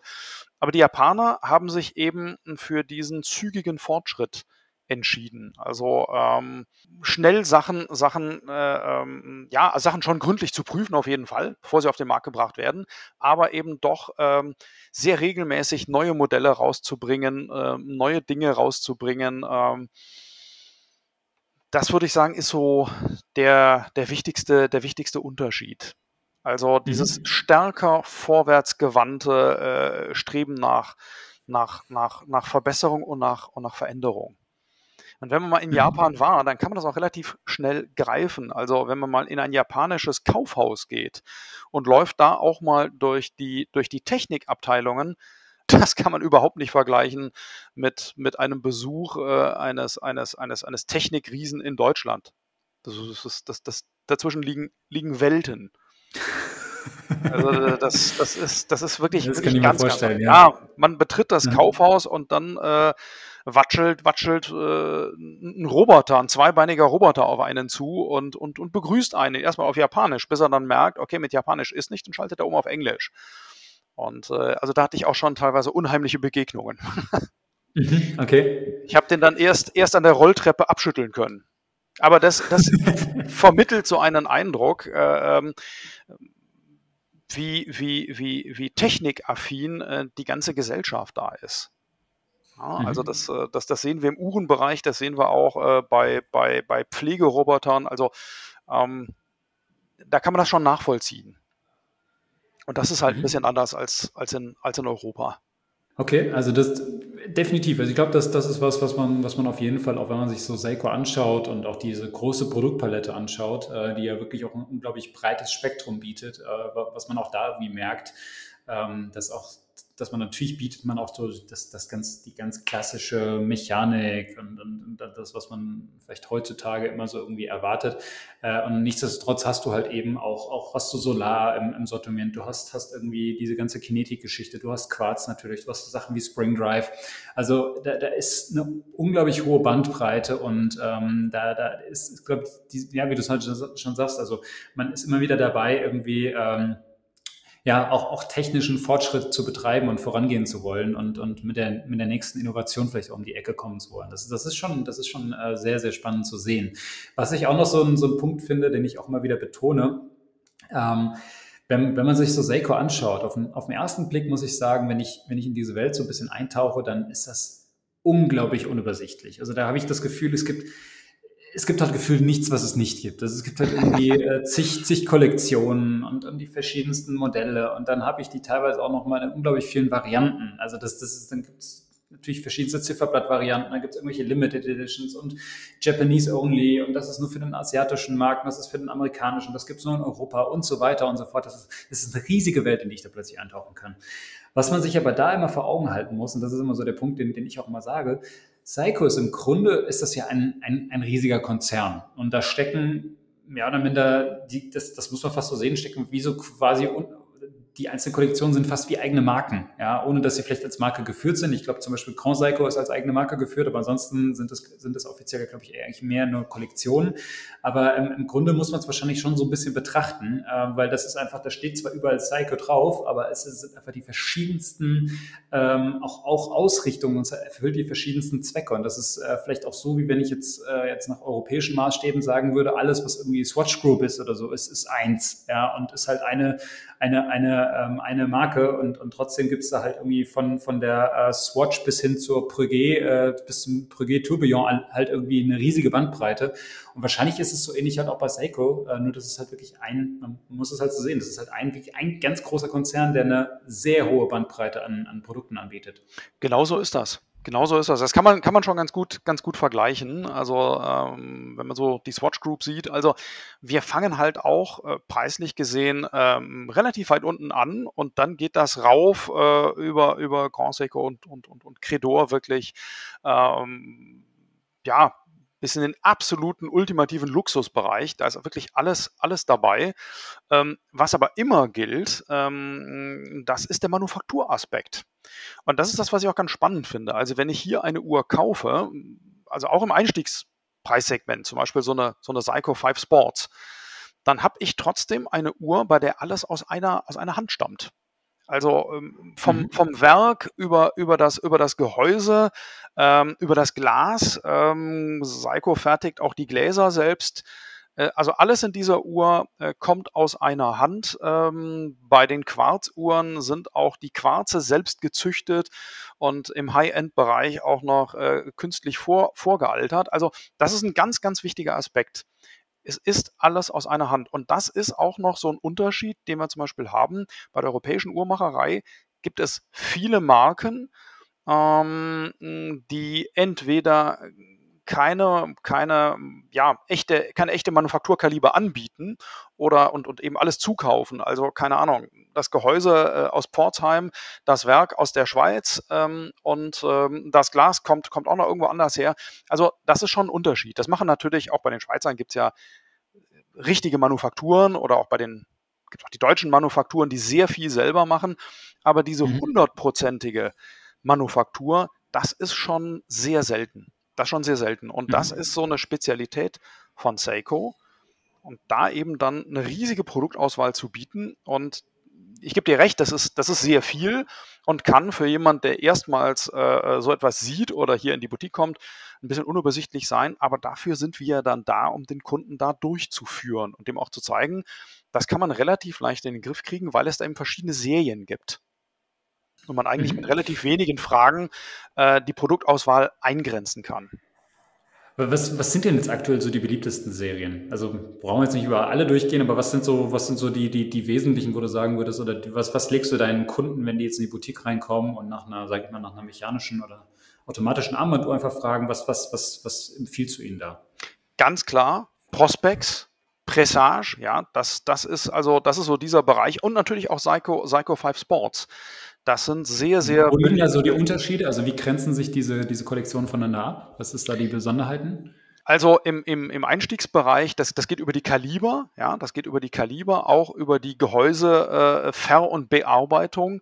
Ähm, da habe ich ja eben verschiedene, verschiedene Linien. Ich habe aber auch bei, bei Prospects und Pressage verschiedene Linien. Also ich kann äh, äh auch bei, bei Prospects zum Beispiel eine, Einstiegs-, eine Einstiegstaucheruhr wählen, äh, bei der ähm, zum Beispiel das Gehäuse ein bisschen weniger aufwendig gemacht ist und auch, auch das, das verbaute Kaliber etwas einfacher gehalten ist weniger, weniger Gangreserve hat oder ähm, sich auch ähm, bei, der, bei der Verwendung der, der Materialien äh, nochmal noch mal zu höherwertigen Kalibern unterscheidet.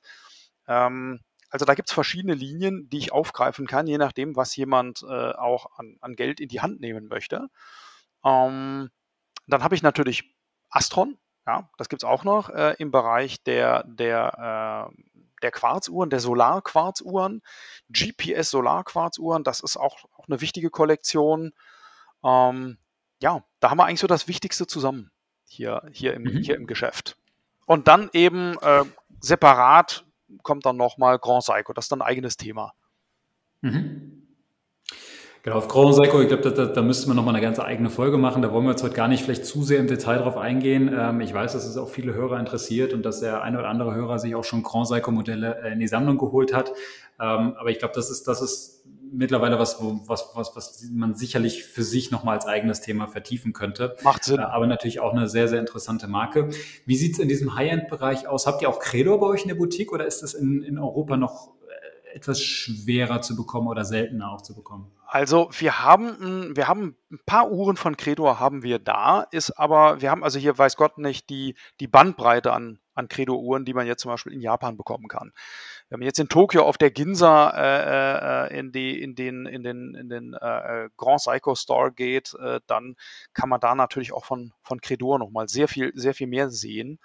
Ähm, wir haben einige Uhren da, ähm, aber ja, in Europa relativ unbekannt relativ unbekannt. Es wird ja auch nicht aktiv beworben, also insofern. Äh, Woran liegt das? das? das? ist genau auch die Frage, warum ist das noch unbekannt? Weil es nicht so aktiv beworben wird? Oder? Ja, also ich denke, ich denke, so eine, so eine, so eine, so eine Brand Fuß fassen zu lassen, ist, ähm, das ist ja nicht einfach.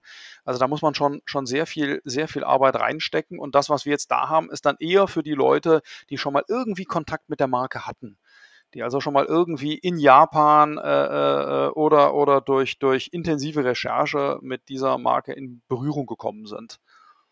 Das, da liegt also jetzt von unserer Seite kein, kein Schwerpunkt drauf. Ob sich das in der mhm. Zukunft ändert, vermag ich, vermag ich nicht zu sagen.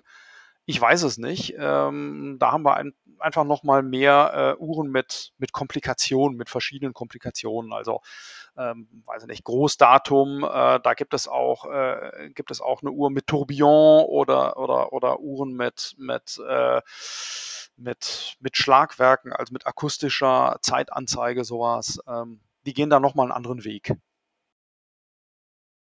Ja, also finde ich ähm, super interessant auch, oder finde ich auch gut, dass du das nochmal betonst, weil ich glaube auch, das ist etwas, was halt viele nicht so auf dem Schirm haben, weil ich, was ich schon immer wieder wahrnehme, ist halt auch so diese Geschichte, naja, irgendwie, es ist, es ist halt eine Psycho, äh, das ist so das, was, was häufig immer mal wieder noch so ein bisschen im Raum steht und was man dann damit meint, ist dann halt, das ist halt irgendwie vielleicht so eine, so eine, so eine Five Sports Einstiegsuhr, ich meine das ist jetzt gar nicht böse, ja, aber dann ist es halt für eine Uhr für, für 300, 400 Euro oder sowas in so einem Bereich, wo man sagt, das ist vielleicht eine gute Uhr, aber das ist, ist halt in dem, in dem Preissegment.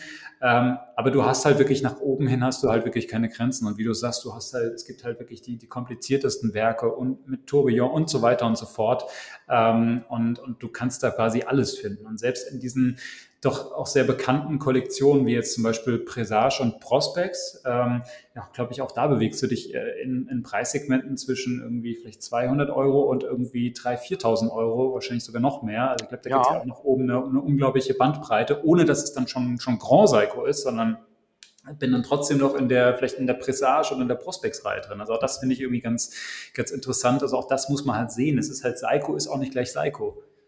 Genau, genau, so ist das. Also da, da gibt es wirklich äh, sehr, sehr viele Unterschiede, die man auch dann erklären kann anhand, anhand von, von, von Verarbeitung oder, oder Kaliber. Ähm, also das das kann man, kann man schon erklären. Es gibt also auch bei, bei Prospects, da haben wir Uhren, die, die 6000 Euro kosten. Ne? Also das, äh, das gibt es da mhm. auch. Wenn man jetzt zum Beispiel die LX-Reihe, die LX-Reihe nimmt mit, mit Spring Drive-Kaliber, ähm, ja, das, das, ist, das ist zum Beispiel auch so ein, so ein, so ein richtiges High-End-Produkt. Also unheimlich hochwertig mhm. gemacht und verarbeitet.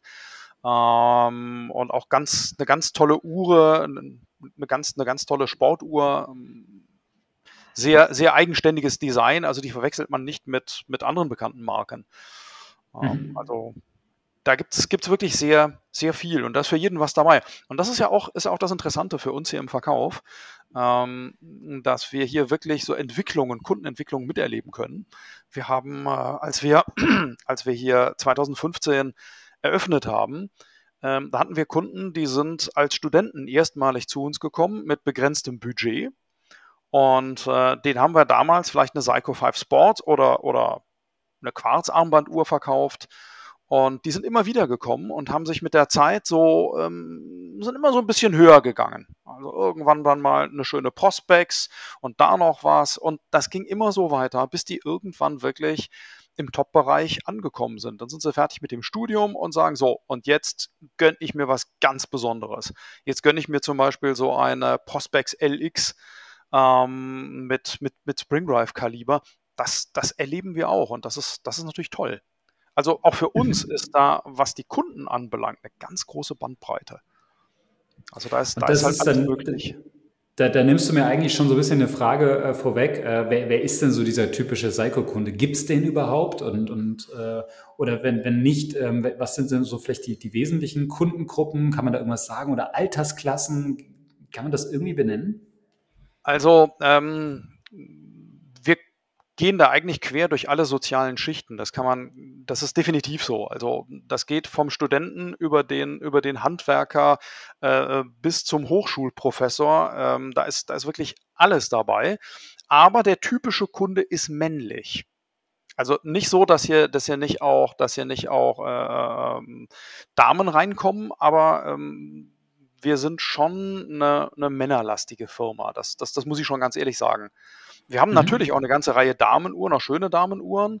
Ähm, aber wenn wir jetzt vom typischen Kunden sprechen, dann ist der eher männlich und vom Alter alles dabei.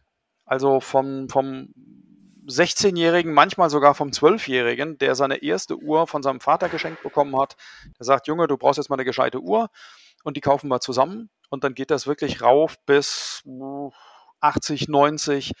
Ich habe auch 90-jährige Kunden, die regelmäßig wiederkommen, ähm, weil sie Hilfe brauchen bei der Einstellung ihrer Uhr oder Service brauchen. Also quer durch den Garten. Ist der typische Seiko-Kunde jemand, der mehrfach Seiko kauft? Oder gibt es viele, die, die kaufen sich einmal eine Seiko und dann kaufen sie halt auch wieder andere Sachen? Naja, wir haben ganz viele äh, Wiederholungstäter. Also das, mhm. das ist, ist schon sehr, sehr typisch bei uns. Ähm, und wir haben auch viele Kunden, die oft schon erzählen, dass in ihrer Familie schon seit Jahrzehnten Seiko getragen wird. Also das höre ich wirklich fast jeden Tag. Dass jemand sagt, mein Vater hat schon immer eine Seiko getragen und ich trage eine Seiko und, und, und mein Sohn trägt eine Seiko. Also das ist schon sehr üblich. Was die Leute, äh, da hast du ja eben darauf hingewiesen, hm, was viele nicht wissen, dass das setzt sich so allmählich durch, ähm, dass Seiko eben nicht nur den Einstiegsbereich bedient, ähm, die qualitätvolle Massenproduktion, sondern auch ähm, äh, das mittlere Preissegment und auch das Top-Segment. Da ist wirklich, mhm. wirklich alles, alles dabei. Das spricht sich so allmählich rum, liegt aber auch an der, an der Vertriebspolitik. Es ist ja lange Zeit ähm, ist ja, äh, sind ja hier, hier in Deutschland eher so, ist eher der Einstiegsbereich vertrieben worden, also bis zu so einem mittleren Preisbereich maximal. Das war sehr mhm. lange Zeit so. Und ähm, dass äh, wir hier auch mit ganz anderen Produkten an den Start gegangen sind, das ist so innerhalb der letzten 10, 12 Jahre passiert. Das, das heißt, ist also, das ist eigentlich noch so am, am Kommen. Das Absolut, es genau. Ist, es ist gerade, das, das, ist tatsächlich auch sowas, was ich jetzt halt sehr stark auch mal in diesem Bereich von Grand Psycho halt wahrnehme. Ähm, ich glaube, das ist, wenn man, wenn man, mal so fünf, sechs Jahre zurückgeht, war das eine Marke oder war das, waren das Uhren, die halt, äh, die kannten wirklich nur die absoluten, absoluten Kenner, die, die halt wirklich tief in der Materie drin waren. Also ich glaube auch, ich weiß nicht, als ich zum ersten Mal von Grand Seiko gehört habe, habe ich auch gedacht, okay, was, was ist das jetzt genau und was ist da das Besondere?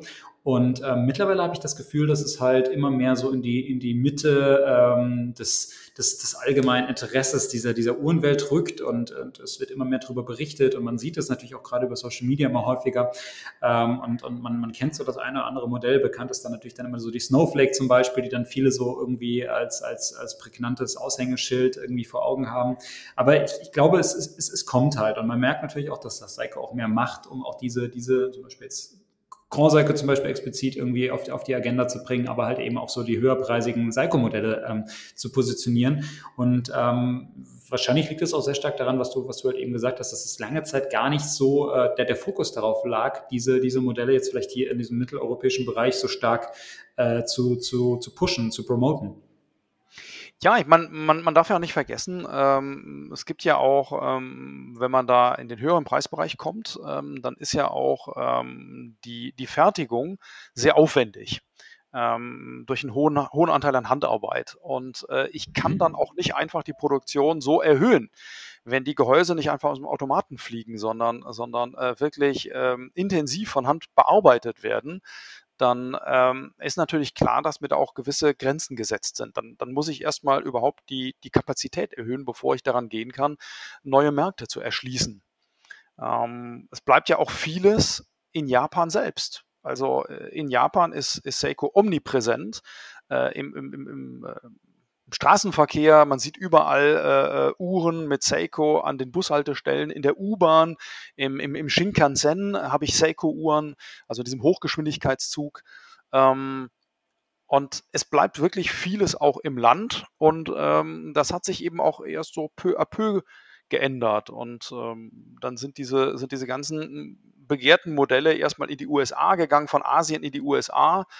Und ähm, jetzt, äh, ja, weitet sich das halt auch in Europa aus. Und wir sehen, die, die Produkte werden gut angenommen ähm, und das Interesse steigt. Mhm. Das ist schön und das freut mich wirklich sehr zu hören. Und ähm, ich glaube, wir haben jetzt, also wir reden jetzt schon relativ lange, also fast anderthalb Stunden. Und ähm, ich glaube, es ist zumindest, es kommt rüber, dass diese Marke sehr, sehr viel bietet und wirklich auch äh, nahezu jeden Uhrenliebhaber irgendwie abholen kann und, und für jeden irgendwie was bereithält, äh, wenn, man, wenn man da offen ist und wenn man auch äh, einfach mal Lust hat, ein bisschen in diese Welt auch wirklich einzutauchen. Ähm, was mich jetzt noch abschließend interessieren würde, ist, ähm, welche Erfahrungen habt ihr denn jetzt vielleicht auch äh, in, in der, in, jetzt wirklich in der kurzen Vergangenheit, also jetzt halt innerhalb des letzten Jahres konkret vielleicht auch gemacht, im, im Hinblick auf diese ganze Corona-Situation? Äh, wie sind eure Erfahrungen gerade auch mit diesem ganzen Thema Online-Boutique, äh, aber als auch, auch eure, eure Boutique jetzt vor Ort? Äh, hat sich da irgendwas gedreht? Kaufen die Kunden mehr jetzt über Online-Kanäle? Ähm, weiß ich nicht. Habt, habt, habt ihr da irgendwas gemerkt? Hat sich da irgendwas, irgendwas gewendet, gedreht oder keine, keine Änderung? Also es, ja, es gibt definitiv Änderungen, das ist ganz klar. Also die Einschränkungen, die Corona-bedingten Einschränkungen haben ja alle getroffen. Das haben ja alle, alle gemerkt. Ich habe es ja auch hier in der Nachbarschaft gehört. Also das hat vieles natürlich nicht einfacher gemacht. Hm, das Gute ist, dass ähm, Seiko da äh, einen Mul ein Multi-Channel-Prinzip verfolgt hat. Also wir haben gemerkt, wir müssen hier was machen. Ähm, wir wollen ja auch ähm, Uhren anbieten, wenn die Boutique oder auch in Zeiten, in denen die Boutique schließen muss, schließen musste und gewissermaßen damit eben ähm, die äh, Online-Boutique auch so als, als, als dritte Boutique etabliert. Ja, ähm, als eine Möglichkeit, aus, aus seriöser, aus verlässlicher Quelle Uhren zu bestellen. Ähm, bei uns, bei uns in der Boutique ähm, ist es, es ist nie ganz zum Erliegen gekommen. Also wir hatten natürlich Phasen, da mussten wir vollkommen schließen, haben aber trotzdem den Kontakt zu unseren, zu unseren Kunden über, über E-Mail und Telefon so gut es geht gehalten. Und äh, es gab auch Kunden, die haben, ähm, die haben uns blind vertraut und haben gesagt, ich möchte die Uhr über die, über die Filiale hier bestellen, also über die Boutique bestellen über die Frankfurter Boutique ähm, auch Kunden, die uns kennen und gesagt haben, die sieht so toll aus, die Uhr, ich habe mir die jetzt im Internet angeschaut, also ich möchte die haben. Ich will die haben, bitte schicken Sie mir die zu aus der Boutique. Mhm. Haben, wir, haben wir natürlich gemacht. Ähm, praktisch parallel zu den Bestellungen ähm, über die Online-Boutique. Und ähm, was wir natürlich schon gemerkt haben, gerade im Bereich der, der hochpreisigen Uhren, ähm, da spielt natürlich die Anprobe eine ganz große Rolle. Es macht ja schon einen Unterschied, ob ich sage, naja, ich kaufe mir hier eine Uhr für, für 2, 3, 400 Euro äh, und lasse die einfach mal kommen und gucke mir das an. Aber wenn ich mehrere tausend Euro investieren möchte, dann will ich die Uhr schon am Handgelenk haben. Und dann sind ja auch Kunden bereit, auch gewisse Absolut. Anfahrtswege in Kauf zu nehmen, hierher zu kommen, die Uhr anzuprobieren. Das war natürlich während äh, der, der ähm, Corona-Krise relativ schwierig. Das hat also nicht immer funktioniert und da merken wir jetzt Nachholbedarf. Also Kunden, die, die gesagt haben, naja, ich musste das zwangsläufig zurückstellen, ich wollte sie jetzt nicht blind bestellen, äh, komme aber ähm, jetzt hierher und, und gucke mir das an und freue mich umso mehr. Ähm, Wenn es passt, dann, dann wird die Uhr mitgenommen. Und manchmal wird es auch eine ganz andere. Also manchmal guckt man sich auch im Internet eine Uhr an, ist begeistert, legt sie im Geschäft ans Handgelenk und sagt, naja, die Uhr ist schön, aber ist nicht das, was ich mir davon versprochen habe. Und dann wird vielleicht eine andere Uhr gefunden, die einem am Handgelenk viel besser gefällt. Und das ist mhm. ja dann eben, das ist eben der Vorteil äh, des, des Präsenzgeschäfts, dass ich da vor Ort Fall, direkt ja. gucken und aussuchen kann. Das ist so das, was wir jetzt gemerkt haben. Das heißt, ihr könnt bei euch in der Boutique äh, immer wieder auch einfach Uhrenträume erfüllen und wahr werden lassen. Und äh, gerade jetzt, wo die, wo die Läden wieder offen sind, wo ihr offen habt, kann man einfach vorbeikommen, sich die Uhren anschauen. Also auch da meine Empfehlung an die Hörer da draußen. Ähm, schaut gerne, wenn ihr in Frankfurt seid, mal äh, dort in der Boutique vorbei. Ähm, sehr, sehr nettes Team und ähm, ich glaube, man, man nimmt sich eigentlich da auch immer gerne Zeit und, und zeigt die verschiedensten Modelle und gerade wenn man halt eben mal eine große Bandbreite auch an verschiedenen Psycho-Modellen äh, vor, wirklich mal vor sich haben möchte und wirklich mal einen, einen Arm legen möchte, ist es, glaube ich, einfach der, der beste Weg. Ähm, für mich war es auch, äh, als ich das erste Mal bei euch war, das absolute Highlight, wirklich zum ersten Mal Grand Psycho-Modelle in die Hand zu nehmen. Auch das, was, was man tatsächlich noch relativ selten oder auch nur bei vereinzelten Händlern auch in, auch in Deutschland sieht oder nicht, nicht jeder oder auch man, man Psycho führen schon häufiger Händler mal, aber gerade Grand Psycho hat man nicht überall. Also da hat man bei euch die Möglichkeit. Äh, deshalb da absolute Empfehlung. Ähm, wenn jetzt die Hörer noch irgendwie Fragen haben, ähm, wie, wie können sie dich erreichen? Also die, die Hörer können uns sehr gerne E-Mails schicken, können auch anrufen. Ja. Wir sind also telefonisch erreichbar zu den, zu den üblichen Geschäftszeiten, also montags bis freitags zwischen 10 und 19 Uhr und samstags von 10 bis 18 Uhr. Sie können gerne Mails schicken oder anrufen und ähm, dann stehen wir sehr gerne Rede und Antwort und freuen uns natürlich über jeden Besuch. Alles klar, sehr gut. Ja, dann Erik, ähm, ich danke dir recht herzlich, dass du dir wirklich so lange Zeit genommen hast. Das ist jetzt doch eine etwas längere Folge äh, geworden. Ich will dich jetzt auch gar nicht noch viel länger aufhalten und ähm, ich weiß ja, du hast heute auch noch einiges zu tun. Ich vermute mal, dass sie bei dir jetzt eben schon im Laden die, die Kunden stehen. Ähm, du, du machst das ja gerade neben deinem äh, Akt oder ne, neben deinem ganz normalen Tagesgeschäft. Also insofern da vielen, vielen Dank dafür, dass du dich da heute bereit erklärt hast, dass du uns und unseren Hörern jetzt einfach mal so einen richtigen Überblick und eine Einführung vielleicht auch in diese Psycho-Welt gegeben hast. Es gibt doch ohne Ende Themen, über die wir jetzt hätten noch sprechen können. Ich glaube, das ist halt einfach, ähm, da könnte man im Zweifel Tage füllen, wenn man, äh, wenn man über, über Psycho sprechen möchte. Da gibt es noch ganz, ganz vieles, was ich mir jetzt hier auch so aufgeschrieben hatte, wo ich gerne noch drüber sprechen möchte. Aber ähm, ich, ich, ich hoffe, dass es zumindest einfach mal so, ein, so, ein, so einen Einblick gegeben hat und, und für den einen oder anderen, der sagt, hey, ich möchte mich damit mal mehr beschäftigen, einfach mal so eine, so eine kleine Einführung in diese Welt, um einfach auch mal zu zeigen, okay, was was, was bietet Psycho einfach alles und wo kommt diese Marke her und was sind die Besonderheiten? Und ich glaube, das hast du sehr gut rübergebracht. Und da vielen, vielen Dank von meiner Seite aus. Ähm, wie gesagt, schaut gerne in der Frankfurter Boutique vorbei. Ähm, wenn, wenn ihr dort vorbeikommt, sagt einen ganz lieben Gruß und, und äh, schaut euch einfach mal in Ruhe alle Modelle an. Ähm, es gibt auch noch eine andere Seiko-Boutique in Deutschland, in Hamburg, äh, meine ich. Da war ich jetzt aber selbst noch nicht gewesen. Genau. Und ähm, ansonsten haben wir in Deutschland, glaube ich, keine weitere Seiko-Boutique, oder? Ich glaube nur die, die zwei Das ist Standorte. richtig. Es gibt nur die beiden, die beiden Standorte, Frankfurt und Hamburg. Und äh, die Hamburger freuen sich natürlich genauso über einen Besuch und auch auf eure Fragen, auf eure Anregungen. Äh, an genau, dieser also Stelle auch, auch die Grüße an die Hamburger Kollegen. Genau, ja. an dieser Stelle auch nochmal von mir ganz herzlichen Dank, äh, dass äh, ich hier Rede und Antwort stehen durfte und äh, die Marke und unser Geschäft hier vorstellen durfte. Äh, hat mir sehr viel Spaß gemacht. Ja, also wie gesagt, danke, dass du dabei warst. Fand ich richtig cool. Und dann noch einen kleinen Punkt, so ein bisschen in eigener Sache äh, für die äh, Hörer unter, unter uns hier, die äh, sagen, sie möchten vielleicht auch äh, eine Seiko mal irgendwie online bestellen. Ähm, ich habe aktuell so einen, so einen kleinen ähm, Code für euch, jetzt keinen kein Rabattcode, aber äh, mit dem Code Mr. Nicewatch kriegt ihr äh, in der Seiko Online Boutique ein Jahr Garantieverlängerung auf eure Uhr, wenn ihr dort eine Uhr kauft. wenn es für den anderen dann interessant ist, gerne, gerne nutzen. Äh, falls ihr da auch Fragen habt, könnt ihr euch natürlich jederzeit irgendwie auch an mich wenden. Ähm, Stelle ich auch gerne Kontakt her. Und ansonsten, ähm, ja, Erik, ich sage vielen Dank. Ich fand es cool, dass du dabei warst. Und ähm, ja, das letzte Wort geht heute an dich. vielen Dank. Und äh, ja, vielleicht, wer weiß, eines Tages sprechen wir uns an der Stelle womöglich ja nochmal. Alles, Alles Gute. Klar, danke. Tschüss. Ciao.